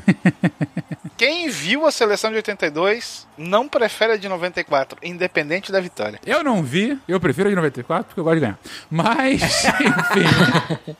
Só uma observação aqui. É, não sei se vocês falaram no, no outro episódio e tudo. Desde que fizeram as Copas do Mundo, tirando a Copa que foi a Espanha, campeã Espanha e Holanda, né? Uhum. Sempre teve ou Brasil, ou, ou a Itália, ou a Alemanha na final. É, verdade. Bom, bom ponto, Yara, você, você comentar. Na verdade, Brasil, Argentina, Itália e Alemanha, um dos quatro. Isso, a é, isso se você contar a Argentina, que foi só de 78 pra cá. Não, é, é de 30 Porque- também, Argentina e Uruguai. ah, Mas, de 30, de isso, 30, né? Argentina e Uruguai. É Perfeito. isso, é isso. É, Brasil, Argentina, Itália e Alemanha sempre estiveram em finais, com exceção de 2010, Da Copa- é, que, que, é Alema, que é Holanda e Espanha, com certeza. Holanda e Espanha. Ah, não, e agora agora 18, né? França e Croácia, que também acabou fugindo da regra. Fran- Sim, sim, sim, Começou verdade. essa isso? última. Essa regra existia até pouco tempo atrás, agora Até pouco cagou tempo tudo. atrás. é, já acabou. Tocomilha, Josimar. Vai lá, Josimar. Na grande área, grande lance. Vai bater. Atenção, cruzou, bateu.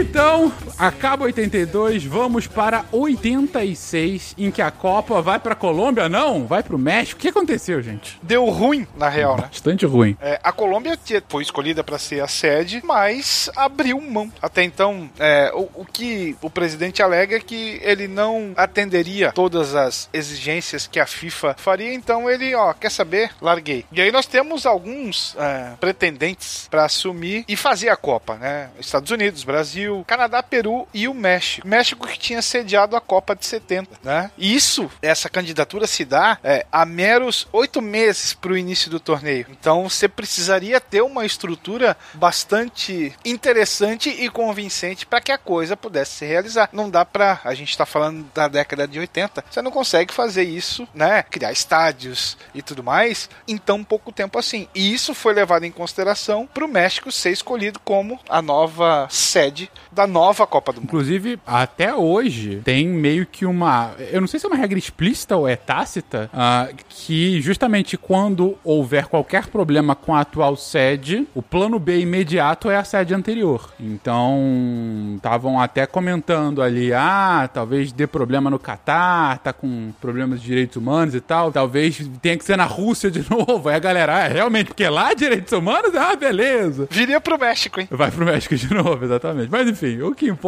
é que em 86 a Copa novamente vai pro México. E aí, gente? Brasil cotado de novo pra ganhar? Sim. É, ainda tent- tentando um pouco relembrar a Copa de, o time de 82 ainda ia com, com ainda os mesmos jogadores, né, principais, Zico, Júnior, Sócrates e etc. Mas eu lembro que Zico tava, tava contundido, mesmo assim chamaram Zico pra ir, quem bem que não ia convidar, convocar o Zico, né? E acabou o Sócrates sendo um pouco a- o protagonista da, da seleção, mas nem de longe ficou foi igual à seleção de 82, né? Chegou como favorito porque um dos, né, mas não como como era em 82, que era o grande favorito, né? Tanto que o Brasil capengou, né? Ganhava assim de 1 a 0. Eu lembro que ganhou 1 a 0, acho que da Argélia, uma coisa assim, né? E, e, é, só num- num jogo mais pra diante, acho que foi contra a Polônia, que tava todo mundo morrendo de medo, que a Polônia era um time um pouquinho mais, mais perigoso assim, mas aí o Brasil ganhou bem, né? Da Polônia e passou, né? E acabou pegando a França de Michel Platini. Na época, os dois melhores jogadores do mundo, vamos dizer assim, era Platini e Zico.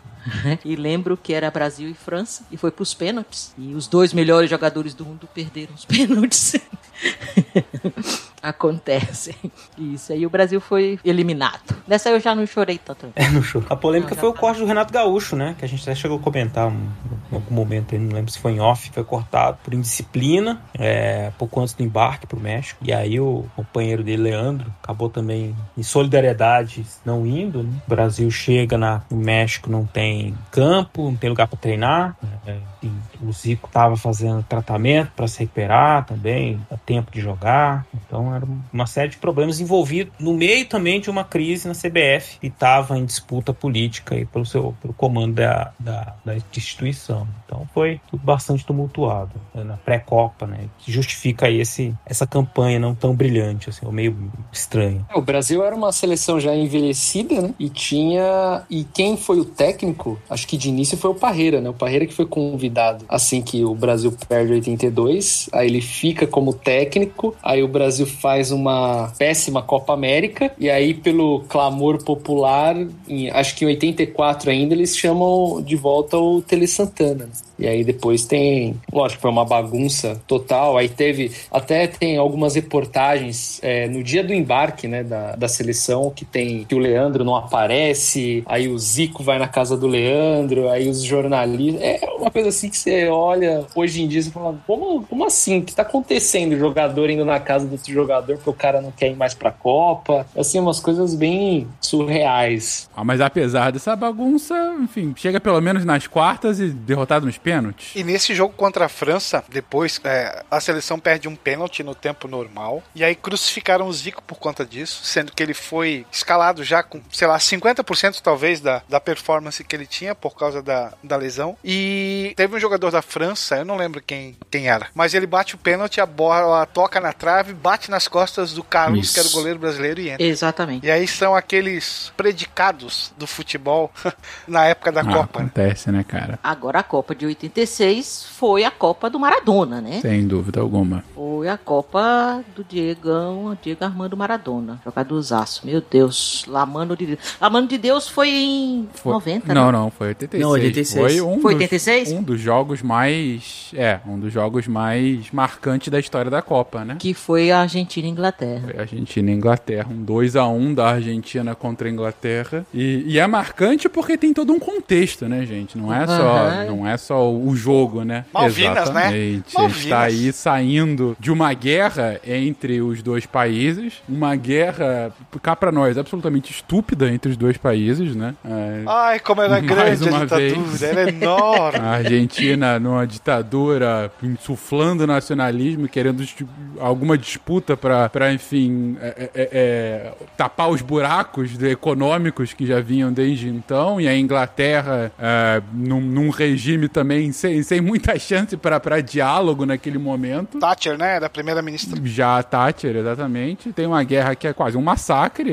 A Argentina não tem menor chance contra o poderio bélico da Inglaterra. É, e desde então há todo um ressentimento dos argentinos contra os ingleses, né? Das Malvinas, das Falklands e tudo mais. Chega pra Copa, Argentina e Inglaterra. Maradona faz dois gols, sendo o primeiro deles os dois gols que entraram pra história das Copas. E daí ser tão emblemático, né? Exatamente. Primeiro gol, nossa senhora. um gol ah, em que ele usa a mão pra fazer, pra pra deslocar a bola do goleiro e, e- fazer o gol, né? E depois fala que é La Mano de Dios e, e acaba sendo o gol de mão mais famoso, talvez, da história, né? E o outro gol que é uma pintura, que é um negócio inacreditável de talento individual em que ele dribla metade do time inglês desde o meio campo até o goleiro só com a perna esquerda. Se você olha o lance e fala, tá de sacanagem que isso aconteceu numa quarta de final de uma Copa do Mundo, entendeu? E O maior gol das Copas, né? É, o gol mais bonito da história das Copas. Né? é uma coisa inacreditável. Então, numa partida só, o revanchismo, um gol ilegal, um golaço inacreditável, você junta tudo isso e você tem aí um dos maiores jogos de todos os tempos das Copas. Maior do que a própria final. A Argentina vai ganhar da final da Alemanha Ocidental por 3 a 2 um jogo disputadíssimo, inclusive,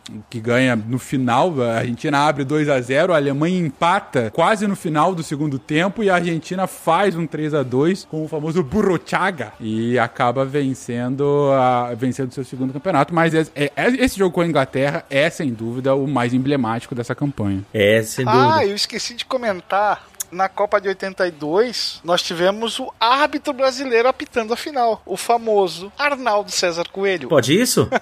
E aqui em 86, novamente, teremos um árbitro brasileiro apitando a final, Romualdo Arpe Filho. Olha só. Todos amigos de papai? Tô sabia. Se eu não falar isso, meu pai me mata.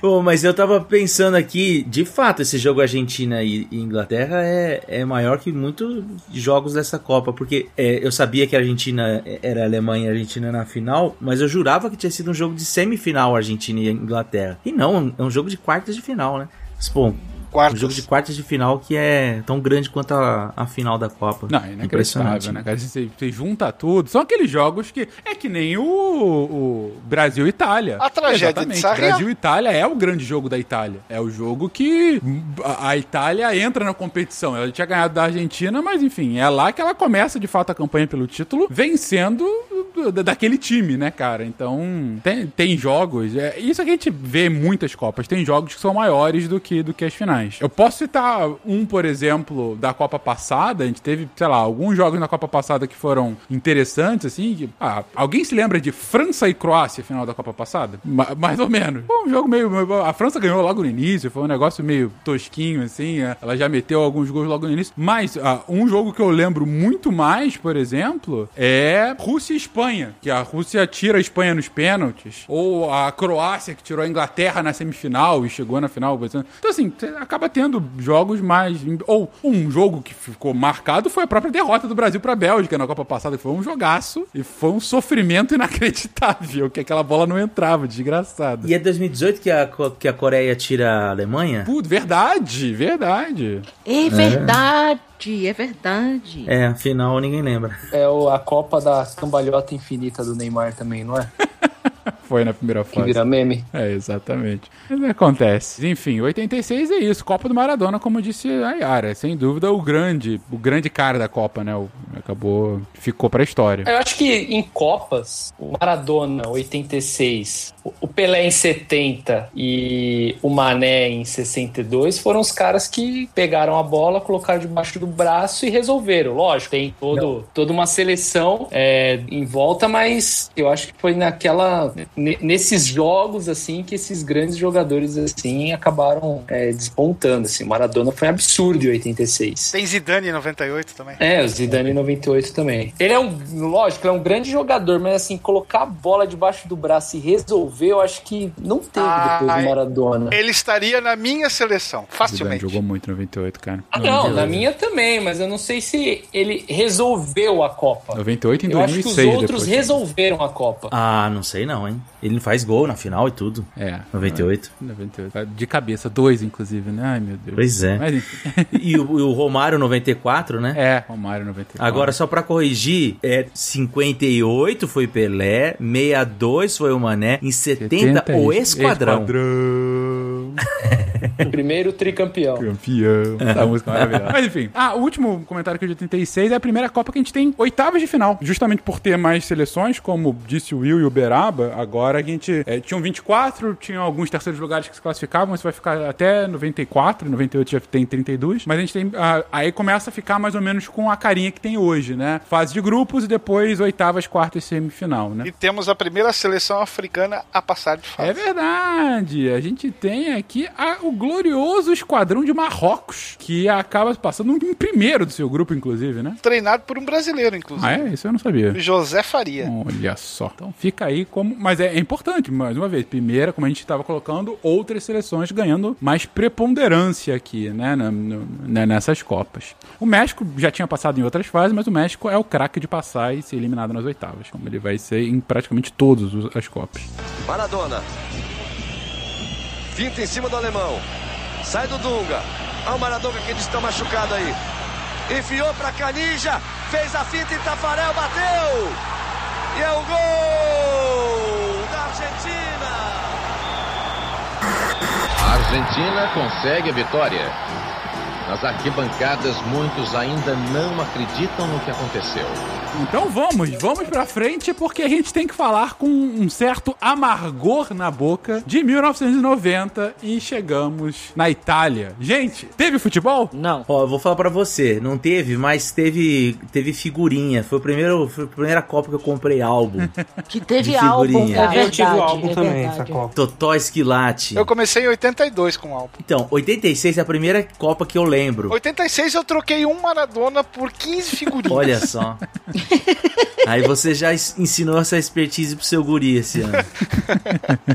Pô, eu lembro da Copa de 90, assim, que foi uma grande expectativa e tal. E o time da Itália tinha um, um cara que eu achava muito legal, o Totó Esquilate. E eu acho que a derrota do Brasil foi a primeira grande decepção que eu tive, assim, em Copa do Mundo. Porque 86, eu nem lembro de ter assistido. Eu, eu, eu lembro até onde eu assisti o jogo e tal, que a bola bateu na trave, entrou nas costas. Só que assim, moleque, né? Ficava correndo pra lá e o que aconteceu? O que aconteceu? Os meus filhos fazem isso hoje, eu fico putaço. Mas eu fazia na época, né? E 90 não, eu lembro de assistir o jogo inteiro e, e, e de acompanhar as eliminatórias, que ninguém queria o Lazzaroni. É, se falava do Tele novamente, né? Igual, igual vai se falar em 94 o Tele novamente. E, e a primeira Copa, o Lazzaroni inventou jogar com três zagueiros, aí teve toda a polêmica do Romário, se não chama o Romário, é, enfim. E aí eu lembro que eu acompanhei tudo isso e, e, e o Brasil não jogava bem, o Brasil não jogava bem, e aquele jogo contra a Argentina, até hoje eu acho que foi o melhor jogo do Brasil na Copa, e mesmo assim foi eliminado. Você acaba de escrever a Copa de 2010. Foi exatamente o que você falou.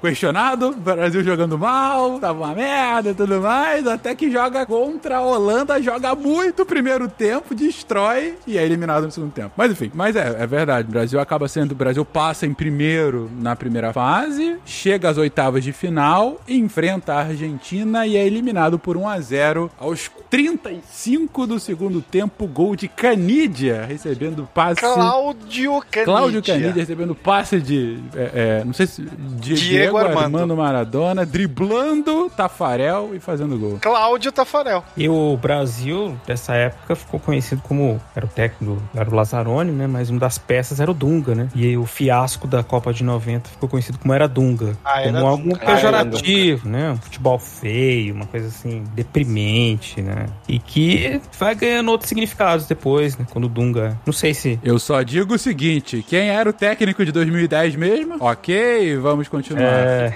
então.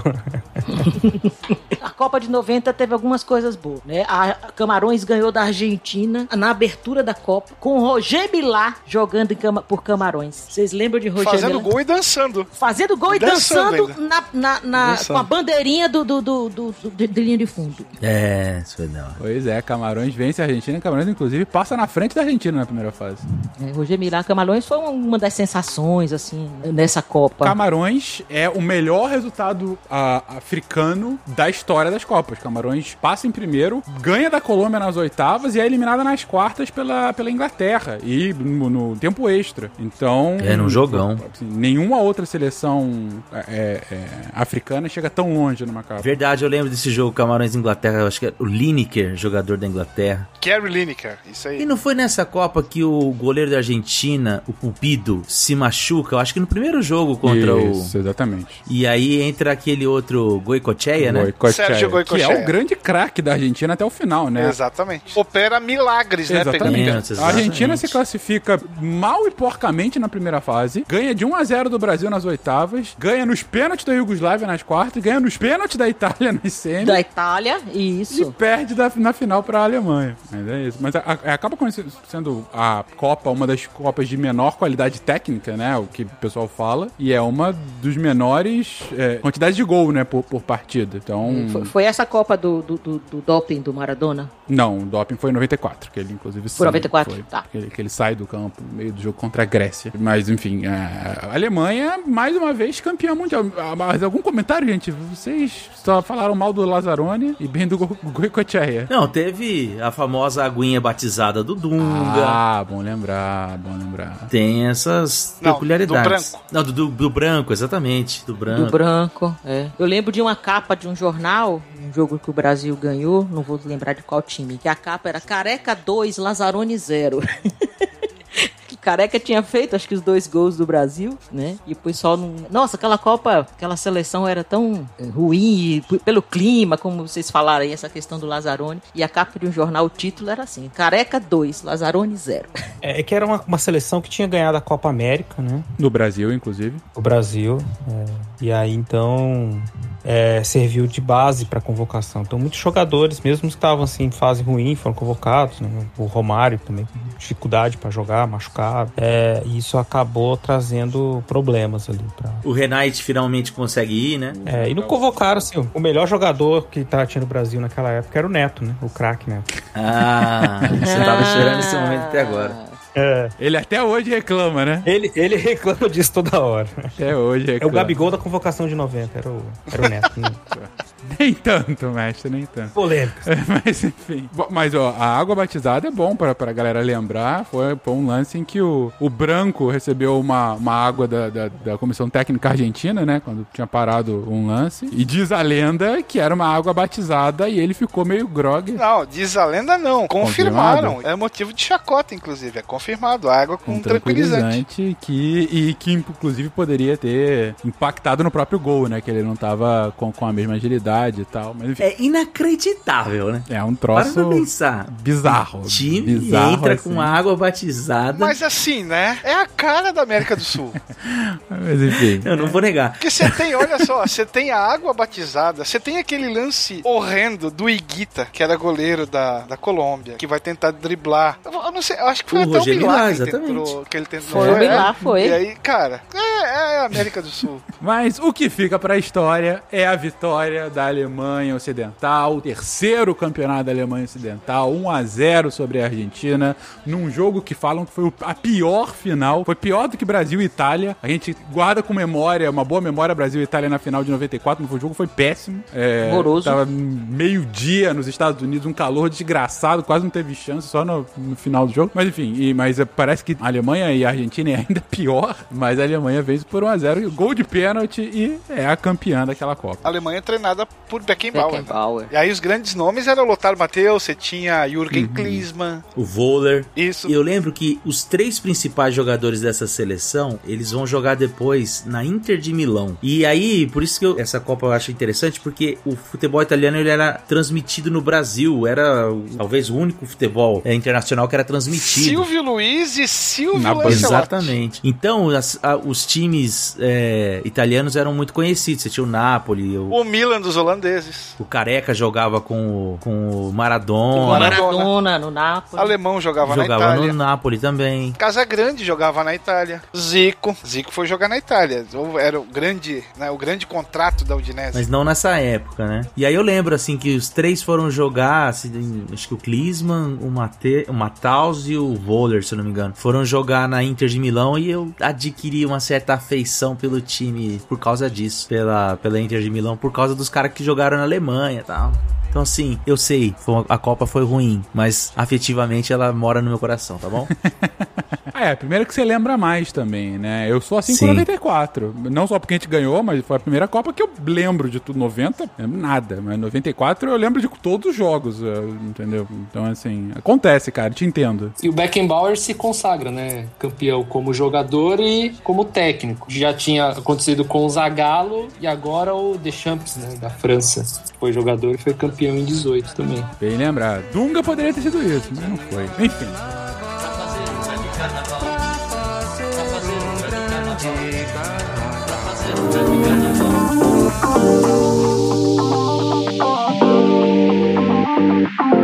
Olá, pessoas, e sejam bem-vindos a mais um Momento Cambly. Eu sou a Jujuba e estou aqui para contar para vocês que a Black Friday acabou, mas se você perdeu, não se preocupe, ainda temos tempo.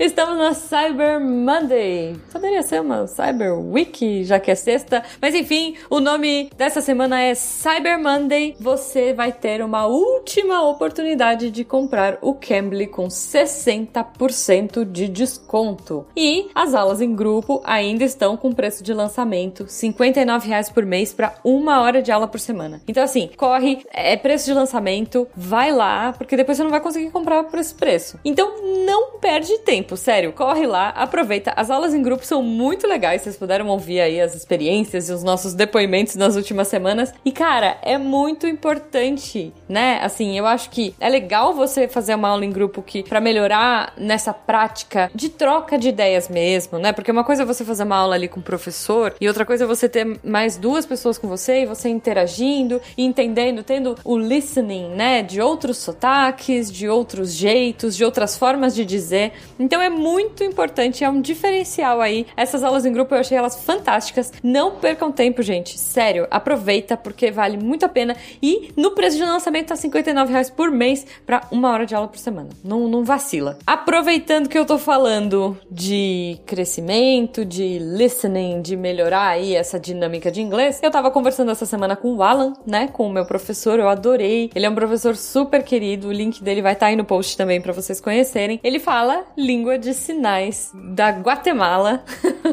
Olha que inusitado.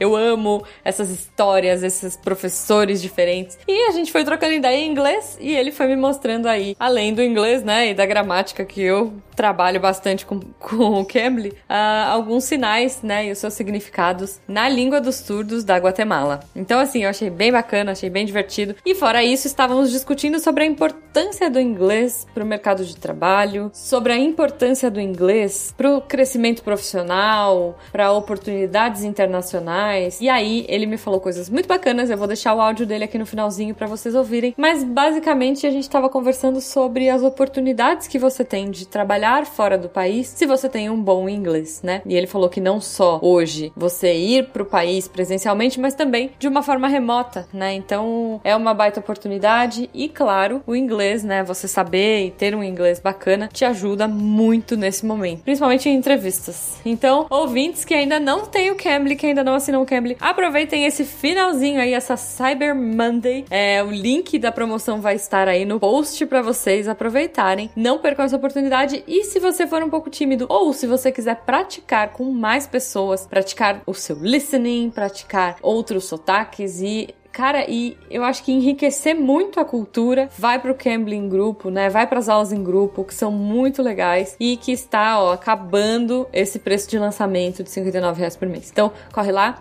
um beijo para todo mundo e até semana que vem. There's a lot of people who are applying for jobs either in Canada, United States, UK, and you can't apply for a job there if you don't speak English. Um, yeah, true. But the other thing is, and I think this is even more important, is if you want to stay in Brazil but work remotely.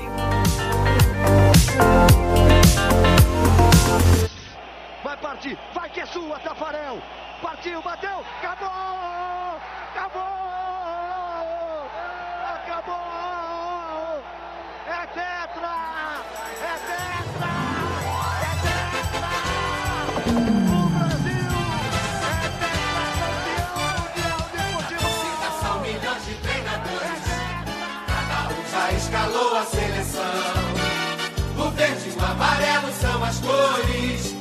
Gente no coração. Vamos agora para a América do Norte. Vamos para os Estados Unidos pela primeira vez sediando uma Copa, a Copa, a primeira Copa do Soccer no mundo, e que acaba acontecendo na terra do Tio Sam. Essa eu posso falar então, como eu disse, com um pouco mais de memória. Eu lembro inclusive das eliminatórias do Brasil que foram um sufoco inacreditável. Primeira derrota para Bolívia com um frangaço do Tafarel. A gente chega na última fase precisando empatar com o Uruguai no Maracanã e o Parreira, que até então não estava chamando o Romário, dá o braço a torcer, chama o Romário, o baixinho vai e faz os dois gols da vitória e a gente se classifica. Você se lembra desse jogo? Lembro, diz a lenda que Romário fazia o gol e comemorava dando risada e apontando o dedo pro, pro, pro Parreira.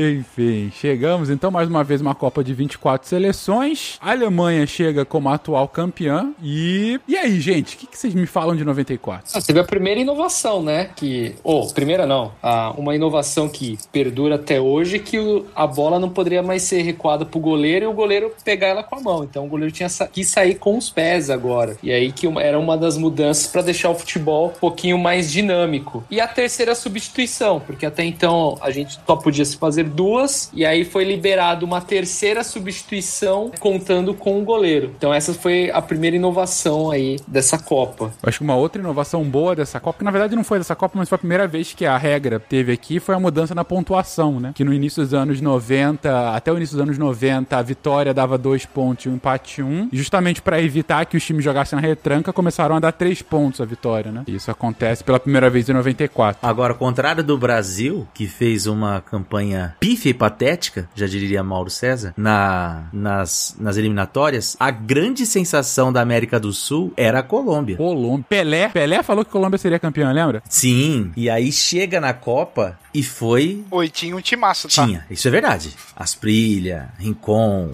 Valderrama. Ganhou de 5 a 0 da Argentina na- nas eliminatórias, Isso. se não me engano. E chega lá, não apenas é, é, tem um resultado pífio e patético, mas tem o famoso caso do zagueiro Escobar, né? Foi bizarro, Que né, cara? América do faz Sul, um- mais uma vez, o Will, pra você. Exatamente.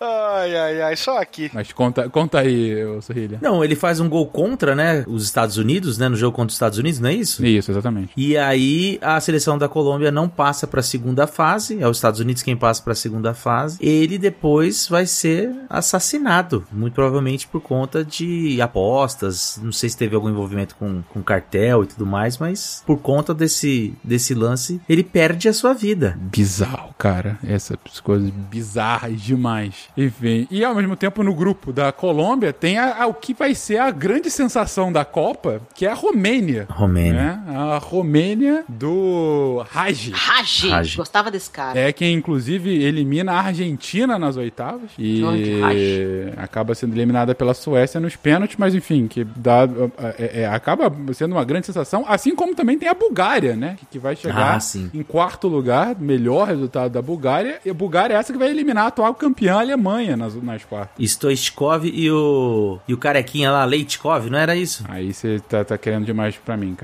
Não, Mas pode pô, ser. Você falou que lembrava de tudo, Tá. dos jogos. Eu lembro dos jogos, eu não lembro do nome das pessoas.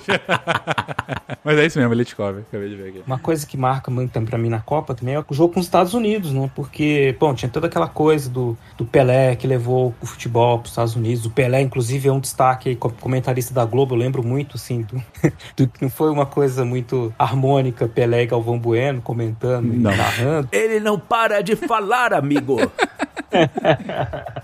O que está acontecendo? Eu estou fechando o microfone dele. É a única forma que eu tenho de evitar é fechar o microfone. Eu fecho.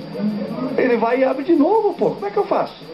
E aí o Brasil foi enfrentar no dia 4 de julho, os Estados Unidos, né? Uma festa e tal, né? Oitavas de final, os americanos, estadunidenses muito felizes com essa independência, um jogo ruim, esquisito. E o Leonardo deu aquela cotovelada, assim, horrorosa no jogador norte-americano, Tab Ramos. Foi expulso, né? Uma coisa, assim, deprimente. Foi expulso ainda no primeiro tempo, a gente jogou com um a menos no segundo tempo inteiro, né? Segundo tempo inteiro. Foi um jogo tenso pra cacete. É. Aquele carrinho do Eric, do, do, do Lalas, de um dos gols, que ele toma um cortão assim. Foi. É, no gol do, do, do Bebeto, né? Isso, foi o gol do Bebeto. Foi, foi o gol do Bebeto. Foi Romário toca pro Bebeto, que chuta, Lalas dando carrinho, a bola bate na garrafinha do goleiro, no canto do gol. Bebeto Romário atrás do gol. Eu te amo, cara! Não, depois do Bebeto passar todos os jogos anteriores pedindo uma bola, pelo amor de Deus, eu só quero uma única bola. Porque o Romário não passava a bola, né? Ele mesmo queria fazer todos os gols. E numa única vez, acho que na única vez que o Romário falou assim, vai, tá, faz. E fez. Brasil E classificado. Agora, a gente pensou que isso era tensão. Agora, tensão mesmo foi abrir 2 a 0 controlando nas quartas, tomar o empate em 5 minutos e tomar uma pressão absurda dos holandeses. E aí, aquela falta. Aquela falta gloriosa de branco que quase Branco. mata o Romário no meio do caminho, mas que Essa é a imagem a da. Copa pra mim. Eu lembro, assim, nitidamente Romário dando uma envergada monumental É. e a bola passando. Dá aquela recolhedinha assim, né? Tinha 2 a 0 Brasil. A Holanda foi buscar. 35. Capricha Branco. Perna esquerda. Partiu, bateu. Gol!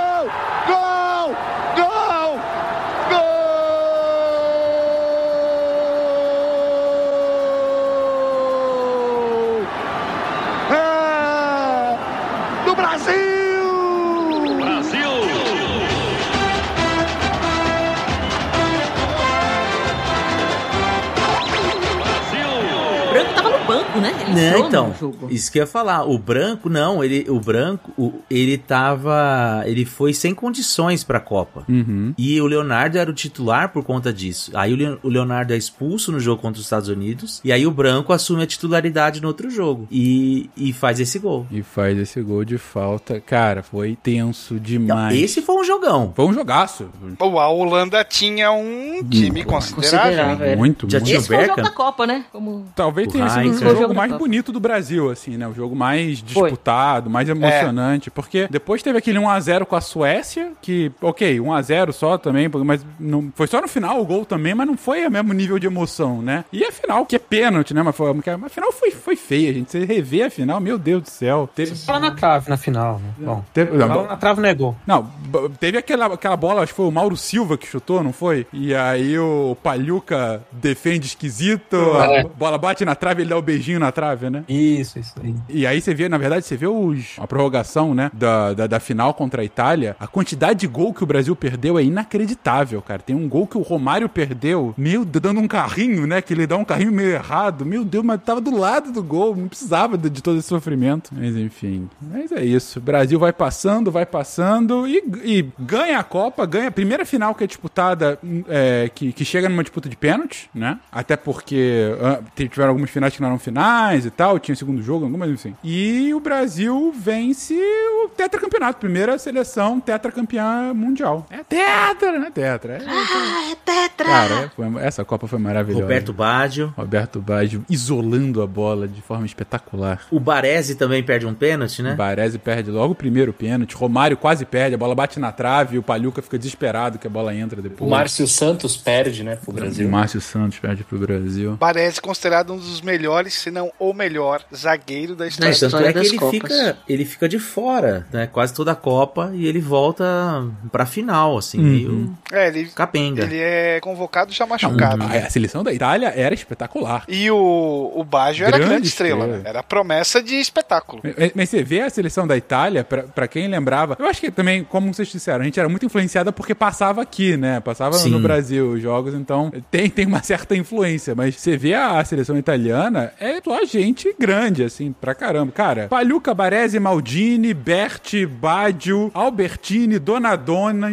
sabe? Então, assim, pô, tinha uma Evane no banco, era um cara, pô, enfim. Mas a própria Holanda tinha Rijkaard, tinha Overmars, tinha os gêmeos De Boer, tinha o Bergkamp, um. Mas ganhamos, gente. Foi, foi, foi bonito. Foi bonito pra caramba, como eu disse. É, eu lembro desde o primeiro jogo, eu lembro. a- a- o primeiro jogo da Copa foi Alemanha e eh, Bolívia. Foi 1 a 0 porque não podia ser menos. Foram aqueles jogos horrorosos. Mas eu lembro que eu tava. Eu não fui pro colégio pra ver o jogo. Foi alguma coisa assim. Ou eu tinha acabado de voltar pro colégio. Só eu em casa vendo a estreia da Copa e tinha lá uma festinha e tudo mais. Cara, é- essa Copa foi maravilhosa. E eu lembro muito bem dessa Copa também porque tem um filme, um dos documentários mais famosos, que é o Todos os Corações do Mundo, né? Que é o documentário Ah, que sim. conta sobre oficial, a, né? a Copa, o comentário oficial, o documentário oficial da Copa e conta sobre o. E, e é um documentário bem, bem estilo americano, né? Que Uhum. mostra um pouco da história dos, dos- das seleções, e aí mostra as torcidas, e aí, sabe? Ah, é bem, bem maneiro, bem, bem legal. Pra quem nunca viu, fica aí a dica. Pô, eu lembro como é que foi lá em casa. Meu Deus, na casa do meu tio.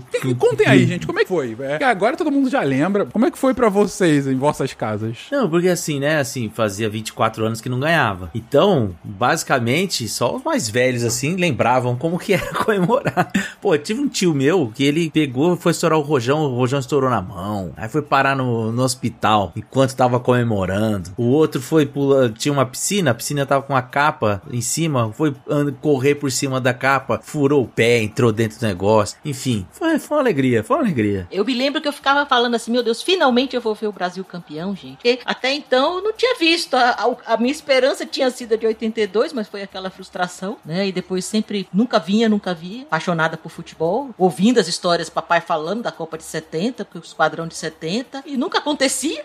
Então foi um. Foi, não, não vou dizer, claro que não foi frustrante, né? Porque Copa do Mundo termina, é, assim, em pênaltis, né? Foi um, um jogo tão assim. Mas foi bem diferente. Eu lembro que estávamos toda a casa do meu tio, né? E eu, logicamente, na hora dos pênaltis, eu não via, né? Eu me escondia atrás da pilastra.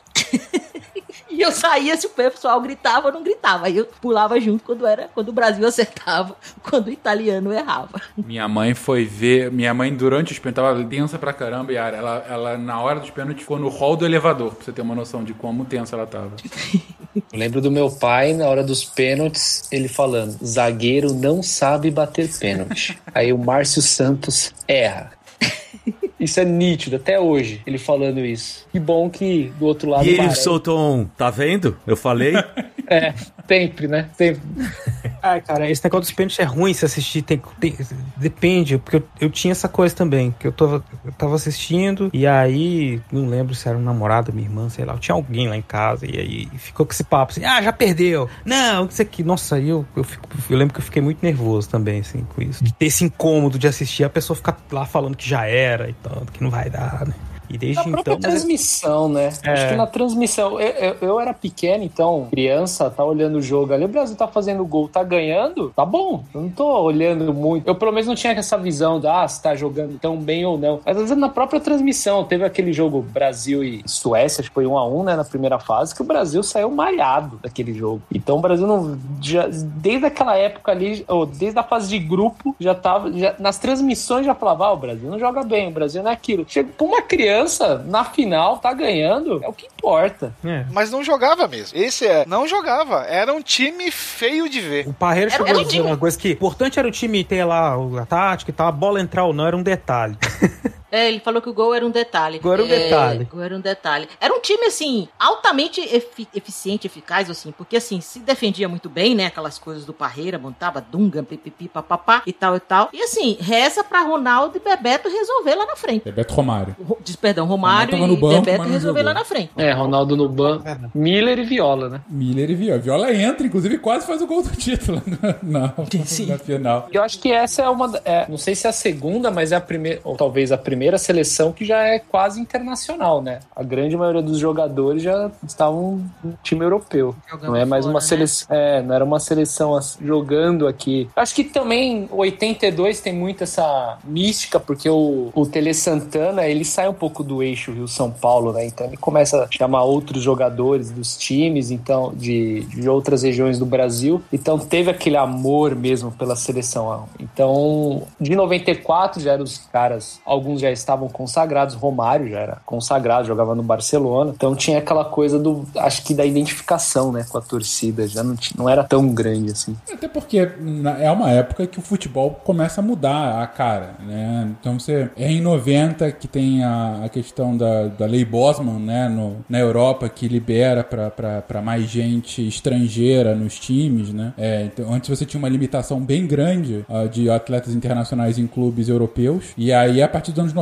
essa limitação cai. Então você tem uma, uma importação muito maior de, de atletas estrangeiros a partir dos anos 90 e, e com isso muda a- a- um pouco da geopolítica do futebol, né? Então, se até a década de 80 os clubes brasileiros ah, podiam ser em alguns momentos igualados aos clubes europeus, em alguns momentos su- superiores aos clubes europeus, gente, a partir da década de 90 não mais. É, O Brasil até clubes brasileiros até ganham campeonatos mundiais, São Paulo, Inter, Corinthians e tal, mas assim, em geral sempre se defendendo muito jogando contra-ataque, né? Se- com- ou seja, eram clubes inferiores, inferiores tecnicamente, porque você começa a ter uma grana absurda, né? Você tem uma, uma Champions League que muda da água pro vinho no início dos anos 90, depois de todos aqueles problemas que eles tiveram, né? De, de gente morrendo no estádio e tudo mais, eles reformulam o, o campeonato e aí começam a atrair mais gente. Você tem uma, uma Champions League ah, que também começa a ganhar um patamar diferenciado e vira um torneio, o principal torneio do mundo, o principal torneio anual do mundo é a Champions League. Então a única coisa maior do que a Champions League hoje é a Copa do Mundo, só que é a cada quatro anos, né? Então, é, e isso começa, ganha essa projeção a partir dos anos 90, né? Então, toda essa mudança faz com que hoje você tem uma seleção brasileira, agora no Catar, com três pessoas jogando no Brasil, de 26, né? É, é um pouco o retrato do que tá acontecendo. E a Muamba? E a, a Muamba, tem, tem de tudo. A Muamba tem Viola dando correndo, rolando pelo Palácio do Planalto, com o, o Romário abrindo o- o- no cockpit do avião a janela. Essa volta é o caos, né? Só 17 toneladas de bagagem. Meu Deus do céu. E o Mané preocupado se levava o rádio ou não da Suécia. Muda um pouquinho, né? Como é que são as coisas.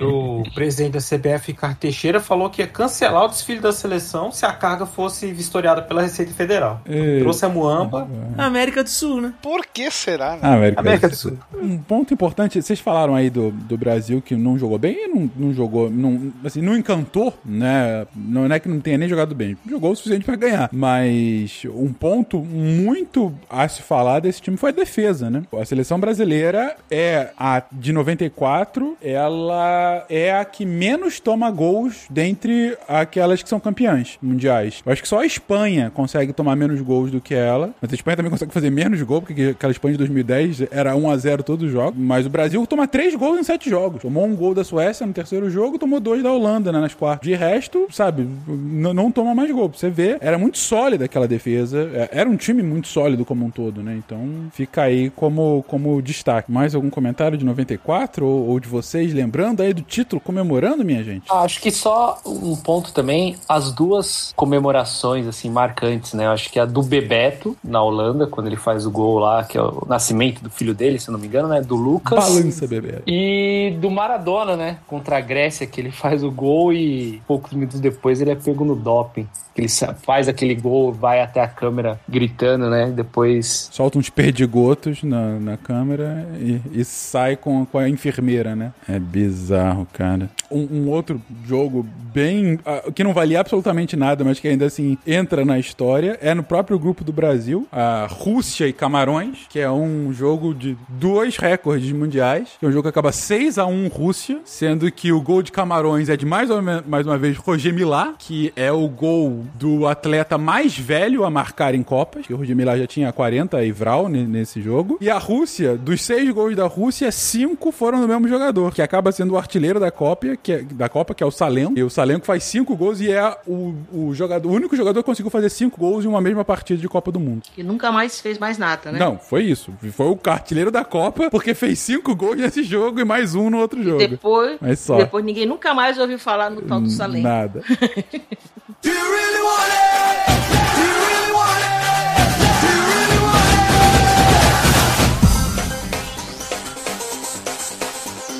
Eu não sei pra vocês, mas em 98 acho que foi a primeira vez assim que eu vi assim uma teoria da conspiração forte. Lógico, eu eu era criança, né? Que tinha aquela história que o Brasil vendeu a Copa. Eu acho que ali eu- foi o meu primeiro contato com uma teoria assim bizarra que alguém inventa que o Brasil perderia uma Copa do Mundo por causa, sei lá, de um patrocínio que tinha mudado o patrocínio da camisa do Brasil, né?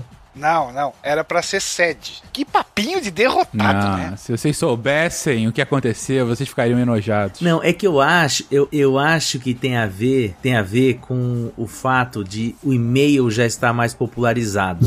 Pode ser. Então, começava a circular essas correntes, você ia recebendo, por exemplo, você recebia texto do Olavo de Carvalho. Não, não, nessa época não, mas você recebia texto do Ai, meu Deus. Cara, mas eu não podia deixar, né? Do Fernando, como é, meu Deus do céu? O gaúcho lá, o Luiz Fernando Veríssimo, você recebia que não era dele. Então, eu lembro direitinho, assim, que eu tava na casa de um amigo, e aí o amigo do irmão dele mais velho chega com um e-mail impresso, falando: Olha aqui, venderam a Copa e tal. Muito provavelmente esse amigo hoje tá no zap, né? Aí, de um, de um tiro de. Mas eu, Ou tá na CBF, né? mas eu acho que tinha a ver, eu acho que tem a ver com isso, assim, com essa, essa, essa novidade aí que era tecnológica, que era um e-mail e tal. Eu acho que isso ajudou a circular muito essas, essas coisas. Aí também porque foi esquisito pra caramba, gente. É, foi estranho. Ou, ou seja, Bera, Beraba está tendencioso a aceitar a teoria. O viés de confirmação. Recebi no zap. É que depois daquela semifinal, né, cara? É, é que é- é- mais uma vez, é quando a semifinal, pelo menos pra gente, foi mais impactante que a própria final. Aquela semifinal contra a Holanda foi um negócio Foi. espetacular. E tenso de novo. Isso. Sempre a Holanda. E, e- e ficou essa ideia de que, olha lá, em 94 também foi assim e tal. É, é, exatamente. Aí teve aquele, aquele jogo espetacular, o jogo do Tafarel! É. Nos pênaltis e tal. Aí chega pra final contra a França. Ronaldo passa mal no dia. Ai meu Deus, Edmundo vai jogar. O que, que vai É acontecer? a escalação, né? É. Saiu a escalação Edmundo. Edmundo vai jogar. Pô, uma- contra a França, que era dona da casa, mas assim, ninguém dava nada pra França também, né? A França foi passando. França, eu lembro que a- eu lembro de França e Paraguai nas oitavas de Isso. final.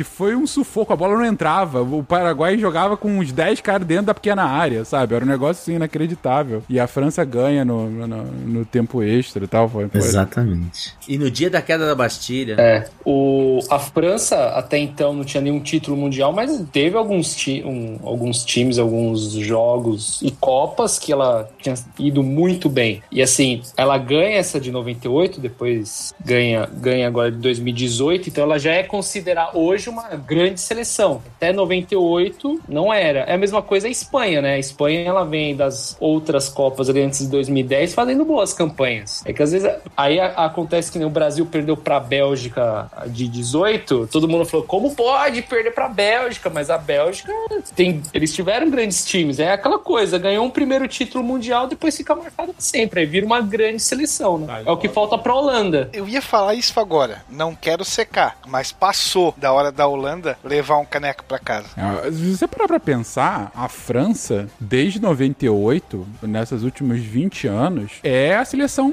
mais exitosa que a gente tem no plano internacional. Ela ganha 98, ganha 2018, ela é vice-campeã em 2006, perdeu nos pênaltis da Itália, na famosa cabeçada de Zidane. Ela teve uma Copa 2010 péssima, mas em 2014 ela é eliminada nas, nas quartas pra campeã, pra Alemanha. E se eu não me engano, são duas Eurocopas. Duas né? Eurocopas no meio do caminho, é. 84 com o Platini e 2000 com já o aproveitando do título de 98, É, né? nesse meio do caminho, ela foi semicampeã pra uma Eurocopa contra Portugal, se eu não me engano. Aí eu tô agora de cabeça aqui. Foi, foi. E o Cristiano Ronaldo não jogou, né? É, exatamente. Então, assim, você- mas você vai ver né, em história de Copa, desde no- nesses últimos 20 anos, ela é a seleção dominante. Assim, é a seleção qua- a- quase a ser batida, sabe? Então, assim, é, é algo a se considerar. E tá chegando agora em 2022 com um time de respeito novamente, né? Não é talvez o mesmo nível de que 2018, mas, pô, tem um. Sim, apesar de alguns desfalques. É, tá chegando. Mas eu acho que. Sim, essa Copa agora de, de 22 no Catar, eu acho que vai ser a Copa mais assim. Eu apostaria em qualquer seleção, porque eu acho que o tempo de preparação é muito curto, apesar de apare- aparentar, ah, vai ser a melhor Copa, porque os jogadores estão é, na metade ali do campeonato do- dos seus países, então eles estão bem fisicamente. Mas uma semana para se preparar para a Copa do Mundo, tiro curto, sete jogos, seleção que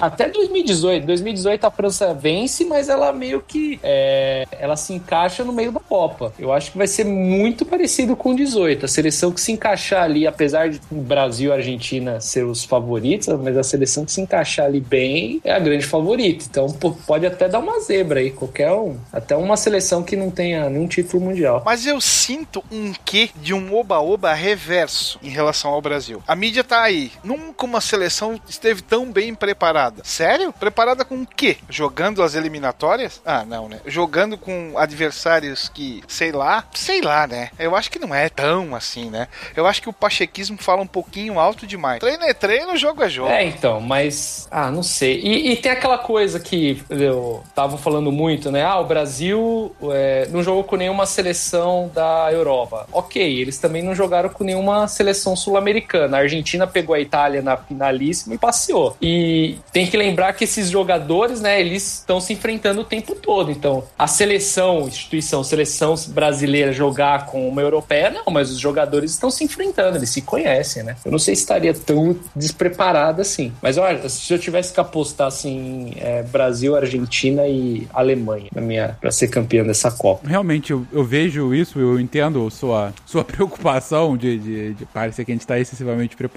e que de fato tá um pouco incógnita, mas cara, a gente tá chegando com um time de respeito. É, se for ver a escalação do Brasil, cara, desde 2006 a gente não tem um time tão forte como a gente tem agora, é, sabe? O, o que não quer dizer que a gente vai ganhar. Acho que desde 2002 não se tem um time assim. Pelo menos no, no, no papel, né? É, tô falando no papel, porque 2006 tinha um timaço também, né, cara? Tinha um time que tava voando, acabou de ser campeão lá da Copa das Confederações e quadrado mágico, vai fazer, vai acontecer e tal, acabou sendo frustrado. Mas, digo, antes da Copa, o Brasil em 2006 era favorito de longe. Era coisa assim, Brasil vai ser bicampeão, sabe? E, e pronto, tal, acabou. Vai que... atropelar todo mundo. vai atropelar e foi uma Copa bem medíocre, né? E, e aquele jogo com a França que a gente perdeu. Mas aí você vê, 2010 era, era um time bem modesto, bem modesto. É aquilo que a gente tava falando ali, time de Dunga, né? E é eliminado no nosso pior jogo. No nosso melhor, perdão, é eliminado no nosso melhor jogo, que é contra a Holanda, que a gente tava dominando no primeiro tempo, até chegar um Felipe Melo e aí acabou com o jogo. É, acabou reversamente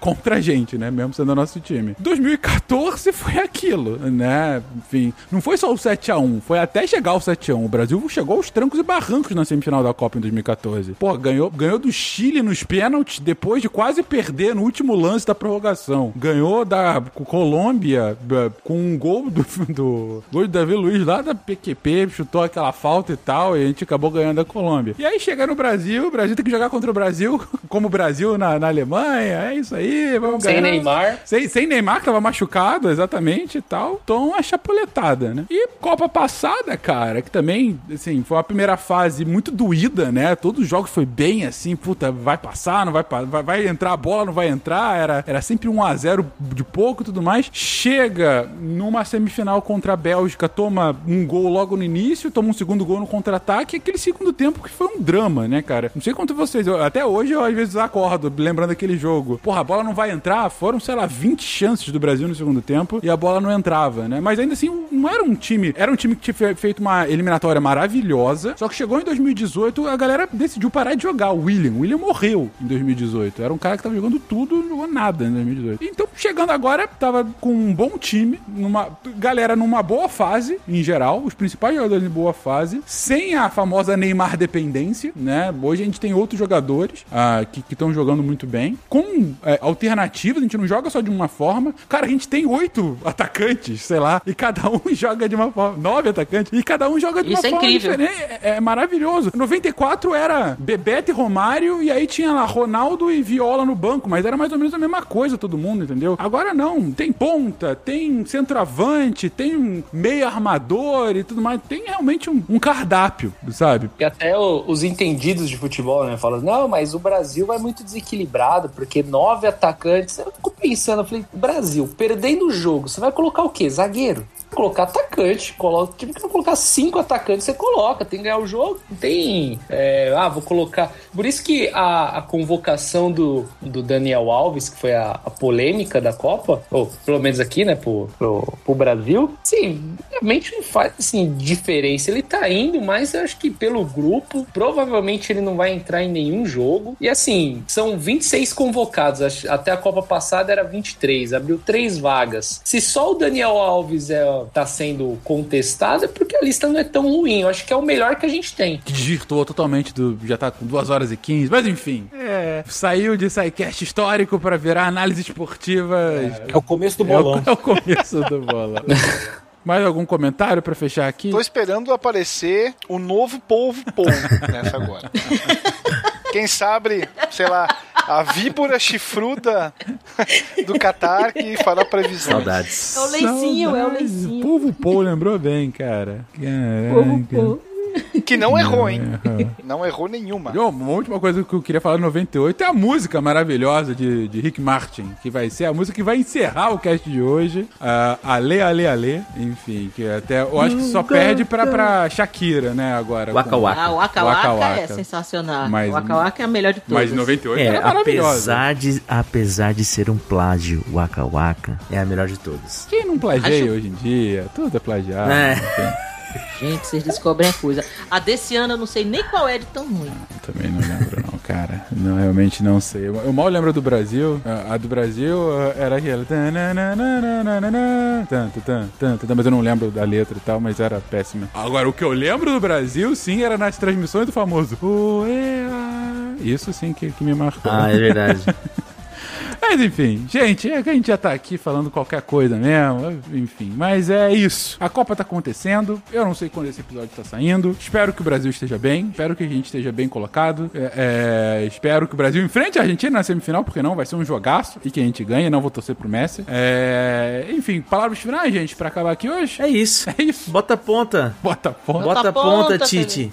Que não falta é ponta nesse time. Haja coração. Haja coração. Queridões, ficamos por aqui e vamos pra frente, Brasil. É isso aí. 58... Tô com essa música na cabeça o dia todo, desculpa, gente. foi mal. Hexa! Será que vai ser assim que o Galvão vai gritar? Eu- olha só, e se, Hexa, e se a gente hexa. complementar a, a segunda parte da música é em zero, é, como é que é? é 94 Romário, em 02 Fenômeno, é, Brasil... Primeiro tetracampeão. 22 é Adenor, é isso, cara, é o próximo. Que horrível, que horrível. Brasil hexacampeão. Tesouro vulgo Tite. Ou vai ser Neymar Menino. Neymar Menino. Ah, pode acabar, pode acabar.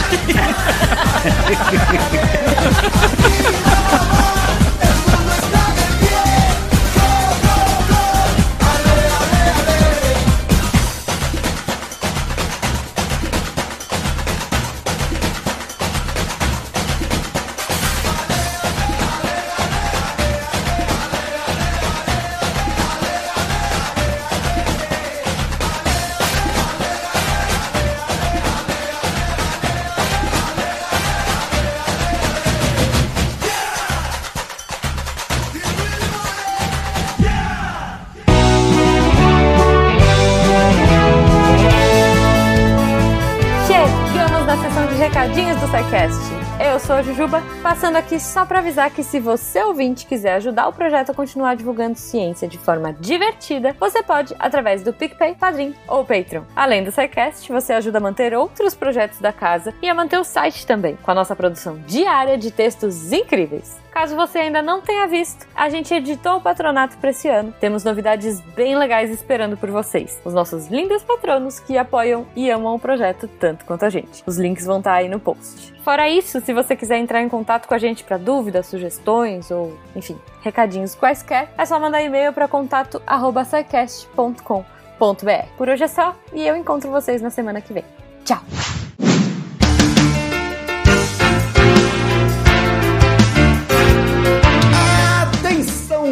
Para o informe semanal dos textos da semana. E a semana começa com uma resenha do Túlio Monegato Tonheiro. Encanto da Disney, uma análise pessoal. Eu ainda não assisti o filme, confesso, mas já ouvi muita gente falando bem. E pegando essa resenha do Túlio, que destrincha ali todo o significado por trás, uma resenha que tá encantadora, diga-se de passagem. Eu tô com muita vontade de assistir, então não vou demorar mais. E na quarta-feira, a ciência e a indústria do tabaco, do João Victor Nizer. O João Victor, de novo, trazendo um pouco, a, quebrando um pouco os mitos do negacionismo científico, da contraciência, agora trazendo o caso da propaganda feita pela indústria do, do tabaco, o que tem muita relação com um pouco do que a gente está vivendo hoje. E na sexta-feira, a Michelle Santos vai falar de um tema muito importante de se disseminar, de se conhecer, que é endometriose. Sentir dor não é normal. Então fica aí para você, especialmente para você que é mulher, mas também para quem é homem, porque a gente convive com mulheres, essa informação importante de saber, é, perceber os possíveis sintomas aí da endometriose para procurar ajuda médica quando precisa. E esses textos e mais, muito, muito mais, você encontra lá em www.deviante.com.br. Já passa lá para ler o texto e deixar aquele comentário maroto para os nossos redatores. E você também pode vir e se tornar um redator deviante e receber um comentário baroto, ajudando a ciência a se tornar mais divertida. É só mandar um e-mail para contato@scicast.com.br. Eu sou André Trapani, encantado com a divulgação científica do Portal Deviante e apagando a luz da torre do referido.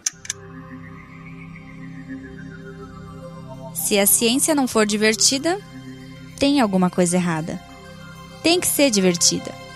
A coisa mais divertida que tem é a ciência.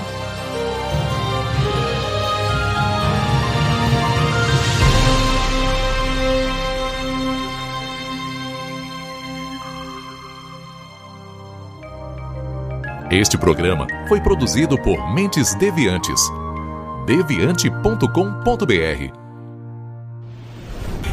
Este programa foi editado por Tapcast. Edições e Produções de Podcast.